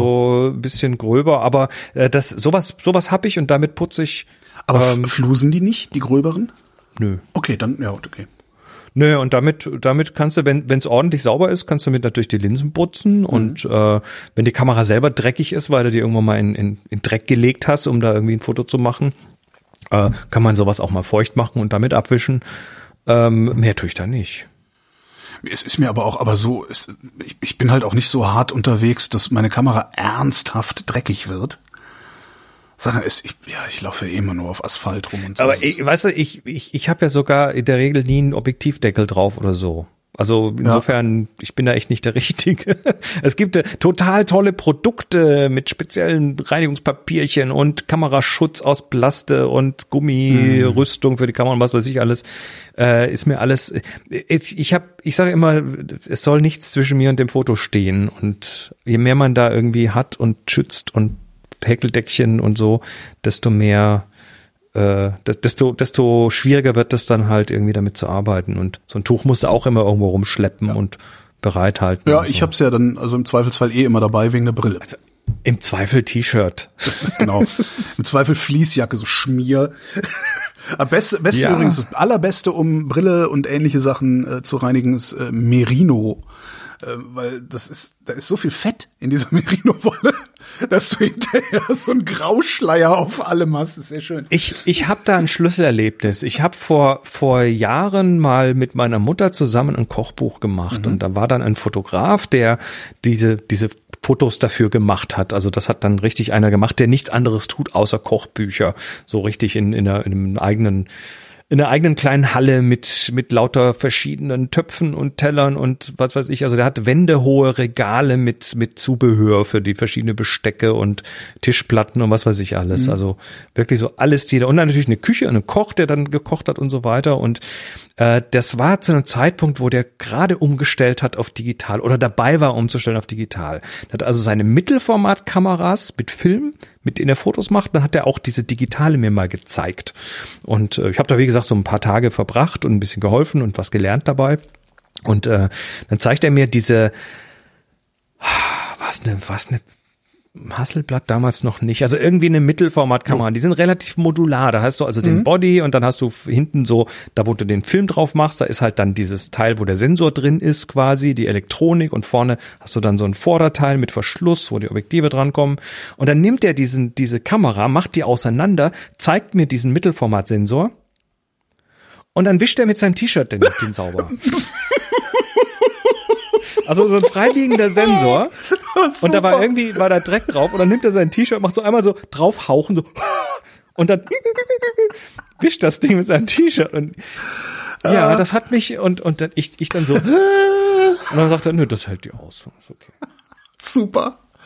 Also würde ich jetzt nicht empfehlen. Nee, aber ja, super. Aber der gefällt mir. Mhm. Der war, der war so richtig völlig schmerzbefreit und der lebt heute noch davon. Also insofern ist es, ja. Hm. Kann ja so schlimm nicht gewesen. Ne, genau, mir hat's auch nicht geschadet.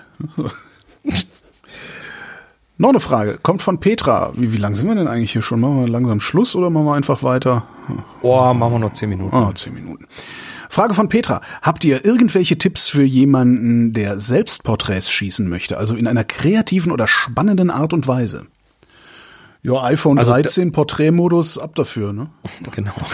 Nee, ich ich ich ich habe da immer so also ich ich mache ja viele so Gruppenbilder und so Zeug und da fällt auch äh, mir meistens was ein. Ähm, so Selbstporträts bin ich auch relativ äh, unbedarft. Aber ich habe äh, mal für die Shownotes dir gerade noch einen Link rübergeworfen. Mhm. Ich habe einfach mal gegoogelt Creative Self Portrait und mal geguckt und da gibt's reihenweise Artikel mit richtig guten Tipps, also mit mit so für die für die Inspiration.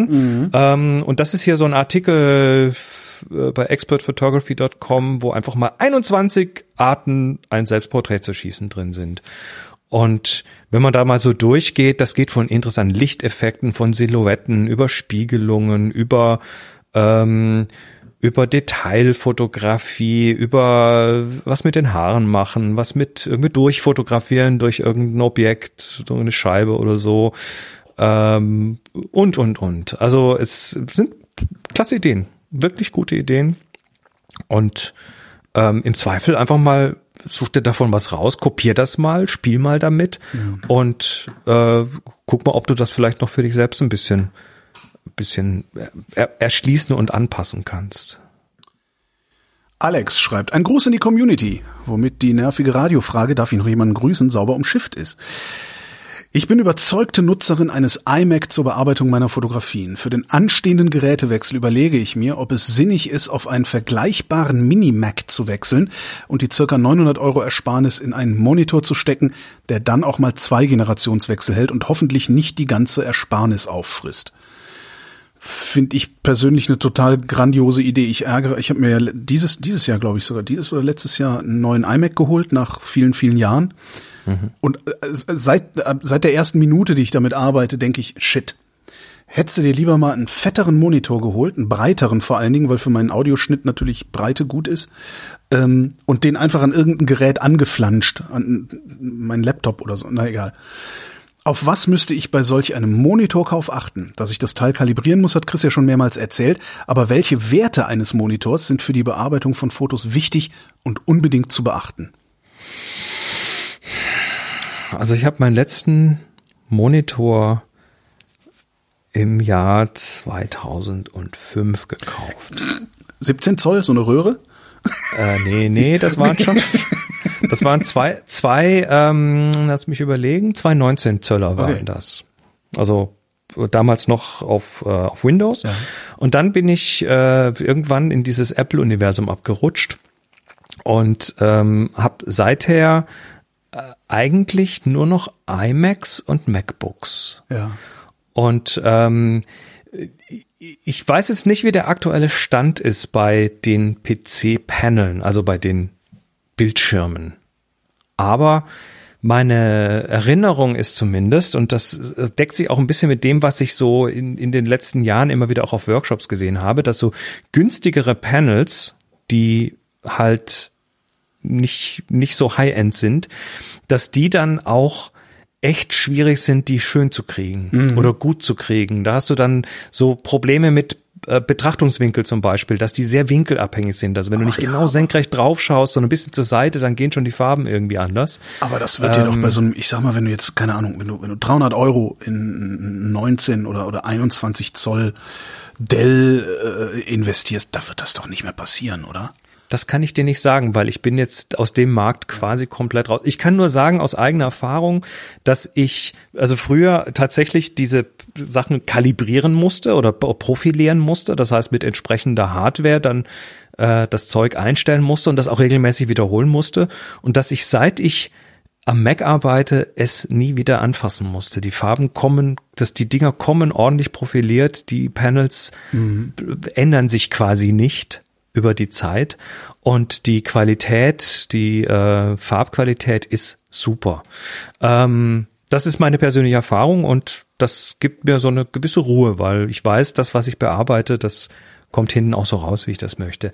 Trotzdem kann man sich natürlich noch Monitore auch extern dranhängen oder eben ein äh, Mac Mini nehmen und da dann äh, entsprechend externe Monitore dranhängen.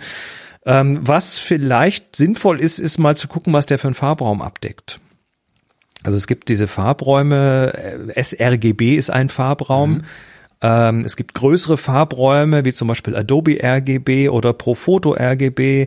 Ähm, das kann quasi kaum ein Monitor, der zumindest nicht in der üblichen Preisklasse. Ähm, Profoto schon gar niemand, weil der ist viel zu groß und eigentlich gar nicht mehr richtig darstellbar durch die Technik. Aber sowas, was sRGB 100% abdeckt und möglicherweise auch Adobe RGB abdeckt, ähm, das wäre schon fürs Arbeiten an Fotos sinnvoll. Ansonsten machst du da Sachen in der Bearbeitung, die, die, die du nicht siehst. Ja. Das, das wäre so, wie wenn du eine Klangbearbeitung für den Podcast machst und den Bassbereich ändern möchtest, aber deine Lautsprecher äh, können kein Bass. Ja. Oder dann zu viel Bass. Du, dann hörst du nicht, was da passiert. Genau. Ne? Dann äh, machst du da im Blindflug Dinge. Und das passiert halt bei, bei Panels, die jetzt nicht unbedingt den richtigen mhm. großen Farbraum haben. Äh, Apple ist da mittlerweile auf dem sogenannten P3-Farbraum. Der ist relativ groß, der ist relativ äh, gut. Da kommt noch ein Ding dazu, das ähm, aber eher im Videobereich äh, wichtig ist und das ist die HDR-Fähigkeit. Also äh, die Fähigkeit, einen hohen dynamischen Umfang darzustellen. Das heißt, mhm. hellere Höhen und dunklere Tiefen äh, darzustellen. Aber dann sind wir tatsächlich in Preisbereichen, die die 900 Euro Ersparnis wahrscheinlich nicht mehr wirklich abdeckt. Ähm, Aber sonst äh, ist die Trennung von äh, CPU und Monitor eine echt gute Idee, finde ich. Erstmal total sinnvoll, das aus einzelnen Komponenten zusammenzustellen. Ähm, ja, total, weil Andererseits also, wird ist ja immer eine Frage deines persönlichen Geschmacks und was machst du damit und so. Aber ich merke das wie gesagt bei mir. Ich habe sowieso immer einen Laptop, weil ich unterwegs viel unterwegs war und auch mit Sicherheit auch mal wieder sein werde. Das heißt, ähm, eigentlich ist, sollte der Laptop die CPU sein und daran einen großen Monitor, weil es ja, weil du den halt immer austauschen kannst. Ja. ja. Naja. Nächste Frage kommt von Holger. Ich habe gerade einige alte Folgen von Mythbusters gesehen, deswegen einfach die Frage, gibt es irgendwelche fotografischen Mythen, die ihr kennt und entweder wahr oder totaler Dummfug sind? Das lässt sich sehr einfach zu, das lässt sich sehr einfach beantworten. Alles, alle fotografische Tipps und Tricks, die ich nenne, sind grundsätzlich Quatsch. Nein, das stimmt doch nee, nicht. stimmt. Wenn die Sonne fröhlich lacht, Blende 8 zum Beispiel. Du hast schon, du hast schon ein bisschen. Naja, diese, diese Sprüche, also ich habe mir mal so drei, vier Sachen rausgeschrieben. Das erste ist, äh, dass man für gute Fotos teures Equipment braucht. Ist natürlich Mumpitz. Ja, vor allen Dingen heutzutage. Das war vor, vor zehn Jahren war das vielleicht noch der Fall, aber heute ist das ja. Es ja. gibt keine schlechten Kameras. Fertig. Es gibt aber genügend Leute, die ähm, die schlechte Bilder machen, aber das liegt dann an den Leuten und nicht an den Kameras. Ja. Da kann man lernen und dann kann man auch mit, dann kann man auch mit mittelmäßigem Equipment super Bilder machen. Ja. Ähm, noch so ein Mythos, äh, der auch immer rumgetragen wird, ist manueller Modus ist immer am besten. Äh, du meinst komplett manuell. Also dieses, ich, ich stelle die Kamera auf M und dann macht die hier, muss ich Belichtung von Hand machen und so Zeug. Ja. Ähm, ich finde Automatik total cool, äh, vor allem wenn es schnell gehen muss. Ja, Zeitautomatik. die heutigen Blendenautomatik Automatiken- finde ich doof. ja, außer du Je belichtest nach lang und so. Anwendungsfall. Ja, klar, stimmt schon. Je nach Anwendungsfall. Aber du hast, du hast tatsächlich äh, heute können die Kameras so viel und äh, ich finde es ganz cool, dass man sich dann auch mal so ein bisschen mehr auf das, auf, auf das Eigentliche der Fotografie äh, fokussieren kann. Das ist die Gestaltung, das ist die Geschichte, die man erzählen möchte. Und da steht halt, wenn man zu viel Technik machen muss, äh, steht selbige auch gerne mal im Weg. Ja.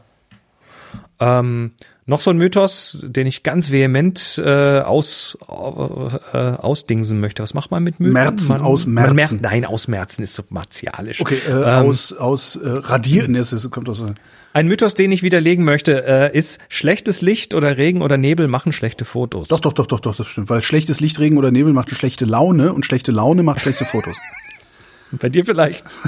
nee, ähm, ich, mich juckt's tatsächlich in den Fingern, wenn es mal wieder Nebel hat draußen, dass ich sag, oh, eigentlich müsstest du jetzt rausgehen, weil da kannst du interessante Sachen, wenn es bei Nacht ist, mit Licht machen, so Lichtkegel und solche Geschichten. Ähm, bei Tag hast du Landschaften, die halt keinen Hintergrund mehr haben. Das irgendwie und Bäume, so die halbe, halbe Fahrradfahrer und so. sowas. Also das ist sagenhaft. Bei Regen hast du, hast du, äh, haben wir ja auch schon oft drüber geredet, hast du tolle Reflexionen, da, da spiegelt alles. Da gehst du mal, bei Licht gehst du mal in die, in die Stadt und gehst mal dahin, wo ganz viel Leuchtreklame ist und so weiter. Und dann gehst du mal mit der Kamera richtig tief runter und dann gibt's total geile Bilder mit super Reflexionen und Symmetrien Ja. und äh, Zeug und so weiter. Ähm, und noch ein Mythos, den ich ganz oft höre, ist, das Subjekt bloß nicht in die Mitte packen. Drittelregel. Moment. Drittelregel. Moment, das war der erste, also ich habe mir diese Fuji gekauft damals und habe von einer äh, Fotografin beziehungsweise einer Filmemacherin, ähm, also ich habe mir die halt gekauft und habe auch gesagt, oh, ich komme noch gar nicht richtig mit klar und so. Und die sagte nur, merk dir einfach erst mal eins. Das, das, das, das Objekt deiner Aufmerksamkeit oder was, was wir halt Subjekt nennen hier in der Sendung, das Subjekt nicht in die Mitte, sondern ein bisschen versetzt. Und ich finde, das hat, das hat richtig Wunder gewirkt damals. Er tut's ja auch. Aber ähm, die, die Symmetrie im Bild macht ja auch was mit dem, wie sich's nachher anfühlt. Ja. Also ja. Sym Symmetrie bringt immer Balance, bringt Ruhe rein, bringt eine Zentriertheit rein. Ähm, und ich habe immer wieder auch Bilder, nicht nur, aber immer wieder Bilder, die, wenn ich sie so drittelig fotografiere, komponiere, dann wirken sie halt, das ist schon so fast, fast schon so ein Klischee, so äh, Millionen Mal gesehen. Und wenn ich sie zentral in die Mitte nehme, mit, mit wirklich mit mit mit Aufwand genau exakt so ausrichte, dass es wirklich symmetrisch ist und toll, ähm, dann bekommen die eine andere Strahlkraft. Das geht mal so, mal so. Das ist nicht überall so. Aber so generell zu sagen, oh, das Wichtige im Bild nicht in die Mitte packen ähm, und Drittelregel ist über alles und so. Nee, nicht immer. Auch mal trauen. Man darf ruhig auch mal was in die Mitte packen. Ist völlig okay. Das waren meine Mythen. Jetzt, letzte Frage. Moment, da. Kommt von bei Grabtars Hammer. By Grobthar's Hammer, Was für Preise? you shall be avenged. Woher kommt dieser aktuelle Hype um analoge Fotografie? Klar, man kann seine Bilder schön teuer mit Chemie entwickeln, auf Papier bringen. Jeder Auslöser bedeutet, dass man nur einen halben Euro verknipst und so weiter. Aber was genau ist daran der Reiz? Ist es nicht genau dieser Kram, auf den viele Fotografen vor Jahren noch geschimpft haben, dass er die Fotografie so unnötig umständlich und unzugänglich macht? Ja. Meine äh, Standardantwort bei solchen Sachen ist, und da haben wir vorhin schon mal drüber gesprochen, als die Frage war, wie seid ihr eigentlich zur Fotografie gekommen? In unserer Generation sind die Eigentumswohnungen mittlerweile abbezahlt und wir können uns den Scheiß jetzt einfach leisten. Und genau darum kaufen wir den. Genau darum kaufen wir auch Sprich- die Gameboys sprich alle bitte, wieder für teuer sprich Geld. bitte von dir. Darum kaufen wir die Gameboys für teuer Geld. Äh, Und weißt du, diesen ganzen Schrott, den wir damals irgendwie, der damals wehgetan, den wir uns nicht leisten konnten und sonst wie. Ich glaube, dass da sehr viel an, an diesem, ja, es ist im Grunde ist das, ist das Sentimentalität. Ja, das, mm, ja, ja, also die, die, die Nostalgie ist ein Faktor, ganz klar. Ähm, Und bei mir, also bei mir persönlich tatsächlich dann auch, dass ich es jetzt, jetzt erst zum ersten Mal begriffen habe und Mhm. darum ganz geil fand. Ja. Also ich habe da ungefähr 20 Punkte zu dem Thema, weil die Frage Äh. kommt natürlich immer wieder, was soll der Scheiß? Und äh, es gibt auch genügend äh, genügend Ältere, die sagen, boah, ich bin ja froh, dass ich den Scheiß nicht mehr in der, dass ich nicht mehr mit Chemie spielen muss und so weiter. Ähm, also Nostalgie, ja, ganz klar. Ähm, du hast Zugriff zu Sammlerstücken heute. Also das, was war früher so, ne, so eine Hasselblatt, kann man sich heute leisten. Ja. Ähm, es ist ein, ein Lernboost, sondersgleichen, vor allem wenn man bisher nur, anal äh, nur digital fotografiert hat, weil man muss tatsächlich Sachen richtig machen. Und das ist, äh, das gibt eine unglaubliche Zufriedenheit, wenn man seine Skills verbessert, wenn man was dazu lernt. Das macht mich immer total glücklich, wenn ich was Neues gelernt habe. Und dann ja, der, jeder aus, jeder aus, äh, jeder Drück auf, jeder jedes Drücken auf den Auslöser kostet Geld, ne? Das heißt, dass die Bilder sind automatisch auch schon mal was wert.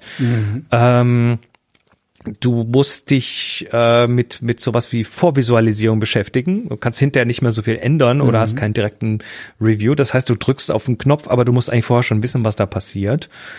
Ähm, das Ganze wird dann sich wieder in deiner digitalen Fotografie wiederfinden. Das heißt, du wirst anders fotografieren digital.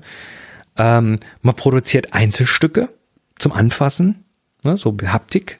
Das ist ja auch was, äh, wenn es nicht immer nur auf dem Bildschirm ist, sondern wenn man es sich tatsächlich in die Finger nehmen kann. Und ein ganz wichtiges Ding, und da komme ich immer wieder drauf zurück, ist, dass im Zeitpunkt des Auslösens viel mehr passiert, als wenn man das digital macht. Und zwar ähm, nicht nur der richtige Moment und äh, wo, wo man es drauf äh, draufhält, sondern du, du verlagerst im Digitalen ganz viele Arbeitsschritte ans Ende des Prozesses. Machst viele Bilder und musst dann auswählen. Beim Analog machst du weniger Bilder, hast ja Auswahl schon vorher gemacht. Du entscheidest dich bei Analog äh, von vornherein quasi, äh, entscheidest dich für einen Look. Also diese, diese Latt von vorhin, ne? Ja. Die ist ja eingebaut in den Film. Wenn du einen Schwarz-Weiß-Film reinmachst, dann ist das halt schwarz-weiß. Und zwar mit den Kontrasten, die der hat. Ja. Ähm, das machst du beim Digitalen am Ende des Prozesses.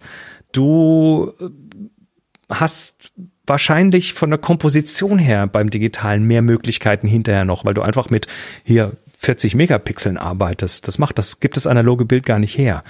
Ähm, das heißt, du hast hinterher, äh, beim analogen hast du das Bild, so, fertig. Da willst du nicht mehr viel beschneiden. Beim digitalen, boah, Ausschnitt, ist zweitrangig Ist und halt, so Ist weiter. halt, es ist halt egaler, so insgesamt das Digitale. Das Problem ist, und das Problem ist, dass dann im Digitalen du jedes Mal, wenn du auf den Auslöser drückst, du dir auch noch unterbewusst ein kleines Stück Arbeit auf die Schulter lädst, was du später vielleicht machen musst. Also diese Unzufriedenheit dessen, dass die Leute hinterher mit den tausend Bildern nochmal irgendwie Ja. äh, was tun müssen, ähm, die kommt daher, dass man jedes Mal, wenn man auf den Auslöser drückt, sich, äh, sich Arbeit auflädt. Für später. Beim Analogen ist da viel von dieser Arbeit schon getan. Und das gibt Das mir heißt, der, der, persönlich der, total viel Freiheit. der Energieeinsatz über das gesamte, über den gesamten Prozess ist wahrscheinlich gar nicht so viel geringer beim Digitalen. Nee, aber du verlagerst es und äh, da gibt's dann genügend Leute, die die die da halt das das das das Jagen quasi, ne? Peng Peng und so, das irgendwie äh, total cool finden, aber hinterher dann die Wilds auch nicht ausnehmen wollen. Weißt du? Das Ja. ist dann äh, und und es gibt es gibt tatsächlich Leute, kriege ich regelmäßig mit, die dann irgendwann keinen Bock mehr auf Fotografie haben, weil es am Ende immer so viel Arbeit macht. Ja. Und da ist analog ein super Mittel dagegen, weil du hast hinterher einfach deine, was weiß ich, 70 Bilder, zwei Filme voll und äh, suchst dir die fünf besten aus oder zehn, machst die groß und äh, bist total glücklich damit. Was ja ganz witzig ist, was dieses alle Leute, die ich kenne, die mit Leica fotografieren, fotografieren mit ihrer digitalen eher, als wäre es eine analoge. Ja, das So- macht so aber vom- auch die Kamera so ein bisschen. Habitus, ne? Also dieses, das macht die Kamera. Ja, von, von, vom Bedienkonzept und von allem her ist halt Leica eine Kamera, die jetzt nicht, nicht, nicht so mit, mit viel Schnickschnack und äh, hier noch ein HDR-Modus und da Ja, noch okay, ein, ja, was weiß ich macht, sondern, sondern da hast du, da hast du eine Belichtung, da hast du Belichtungszeit, da hast du eine Blende und da hast du eine ISO und ähm, ja, die können auch mehr, aber das ist, das ist so das Grundkonzept und diese Sachen sind auch zugänglich direkt per Hardware und deshalb ist es alles irgendwie, äh, ist es direkter am Medium. Ja. Das ist so ein bisschen wie Airbus fliegen oder, oder Boeing fliegen. Habe ich mal mit dem Piloten geredet. Ich wollte gerade sagen, woher weißt du, kennst du den Unterschied? ja. Ne, hat, hat mir mein Pilot erklärt, weil er sagt hier bei der, bei der Boeing, da bist du sehr nah an, an, an, am Fliegen noch dran. Ah, und Wenn Airbus Air, wenn du einen Airbus fliegst, hast du einen Joystick. Ja. Und, äh, der, und, der, und der, das Flugzeug macht irgendwie alles für dich quasi. Ähm, wird, da wird halt viel, das ist wie das ESPM am Auto so ungefähr. Ne? Das, da macht halt der, der, der, der du kannst halt äh, der, theoretisch nicht in unfliegbare Zustände kommen. Aha. Und bei einer Boeing, da bist du eher noch mit hier. Ja, mit, die fliegen ständig, Steuer- fallen ständig vom Himmel. und so. Ja, genau. Naja, das nicht, aber, aber die, die, und ich weiß auch nicht, ob das heute noch so ist. Das war vor zehn Jahren, hat er mir Mhm. das erzählt. Äh, sagte einfach, du bist halt, das ist ein anderes Konzept. Du bist da mehr näher dran. Und ich habe so das Gefühl, die Analogfotografie ist eher so Boeing-Fliegen. Aha. So gefühlt. Und das, das, das, das funktioniert bei manchen Leuten. Was bei mir ja dann irgendwann auch wieder angefangen hat, ein bisschen zu nerven beim Analog, was heißt ein bisschen, was angefangen hat zu nerven bei der Analogfotografie ist, dass ich das Zeugs dann unbedingt selbst entwickeln wollte. Ähm, das, das hat mich dann unter Stress gesetzt, weil dann kriegst du es doch wieder nicht richtig digitalisiert, weil du willst es ja dann doch irgendwie herzeigen und ne, ne, ne. Äh, Ja, und jetzt bin ich, äh, habe ich gerade überlegt, äh, die hier DM und so, die nehmen auch Schwarz-Weiß-Filme an, ne? Ja, Okay. kannst du, das geht dann nach, wahrscheinlich zu CW oder Ja. so und da wird das dann entsprechend. Vielleicht bringe ich es doch einfach wieder dahin. Obwohl das mit den okay. Dosen und das Schnippeln und Einfädeln. Wo, Die äh, werden das sogar für dich digitalisieren. Und es gibt auch Digitalisierungsservices, denen Ja, du deine ja. Bilder schickst und dann zahlst du halt irgendwie ein paar Cent fürs Bild Ja. und kriegst dann, kriegst dann einen Download zurück. Je nach Qualität zahlst du ein bisschen mehr oder weniger. Das ist auch relativ, relativ äh, affordable, das Ganze. Ja. Und damit sind wir am Ende dieser Sendung. Äh, Wir haben noch Fragen. Eine nächste Sendung wird es auf jeden Fall geben. Reicht ruhig weiter Fragen ein, damit es auch eine übernächste Sendung geben wird. Äh, Die nächste Sendung, ich hoffe, du bist einverstanden, gibt es nicht mehr im Jahr 2021, denn ich würde gerne versuchen, was, was jetzt schon relativ äh, äh, zum Scheitern verurteilt aussieht, jedenfalls. Ich würde gerne versuchen, den Rest dieses Jahres, also den Dezember, wenigstens ein bisschen kürzer zu treten. Ähm, Meinst du, dass diese Sendung noch dieses Jahr veröffentlicht diese wird? Sendung wird dieses Jahr noch veröffentlicht werden. Ja. okay. Bei Grabtas Dann- Hammer. Du wirst wünschen- veröffentlicht werden Dann wünschen wir euch schöne Weihnachten. Und und einen guten Rutsch ins neue Jahr.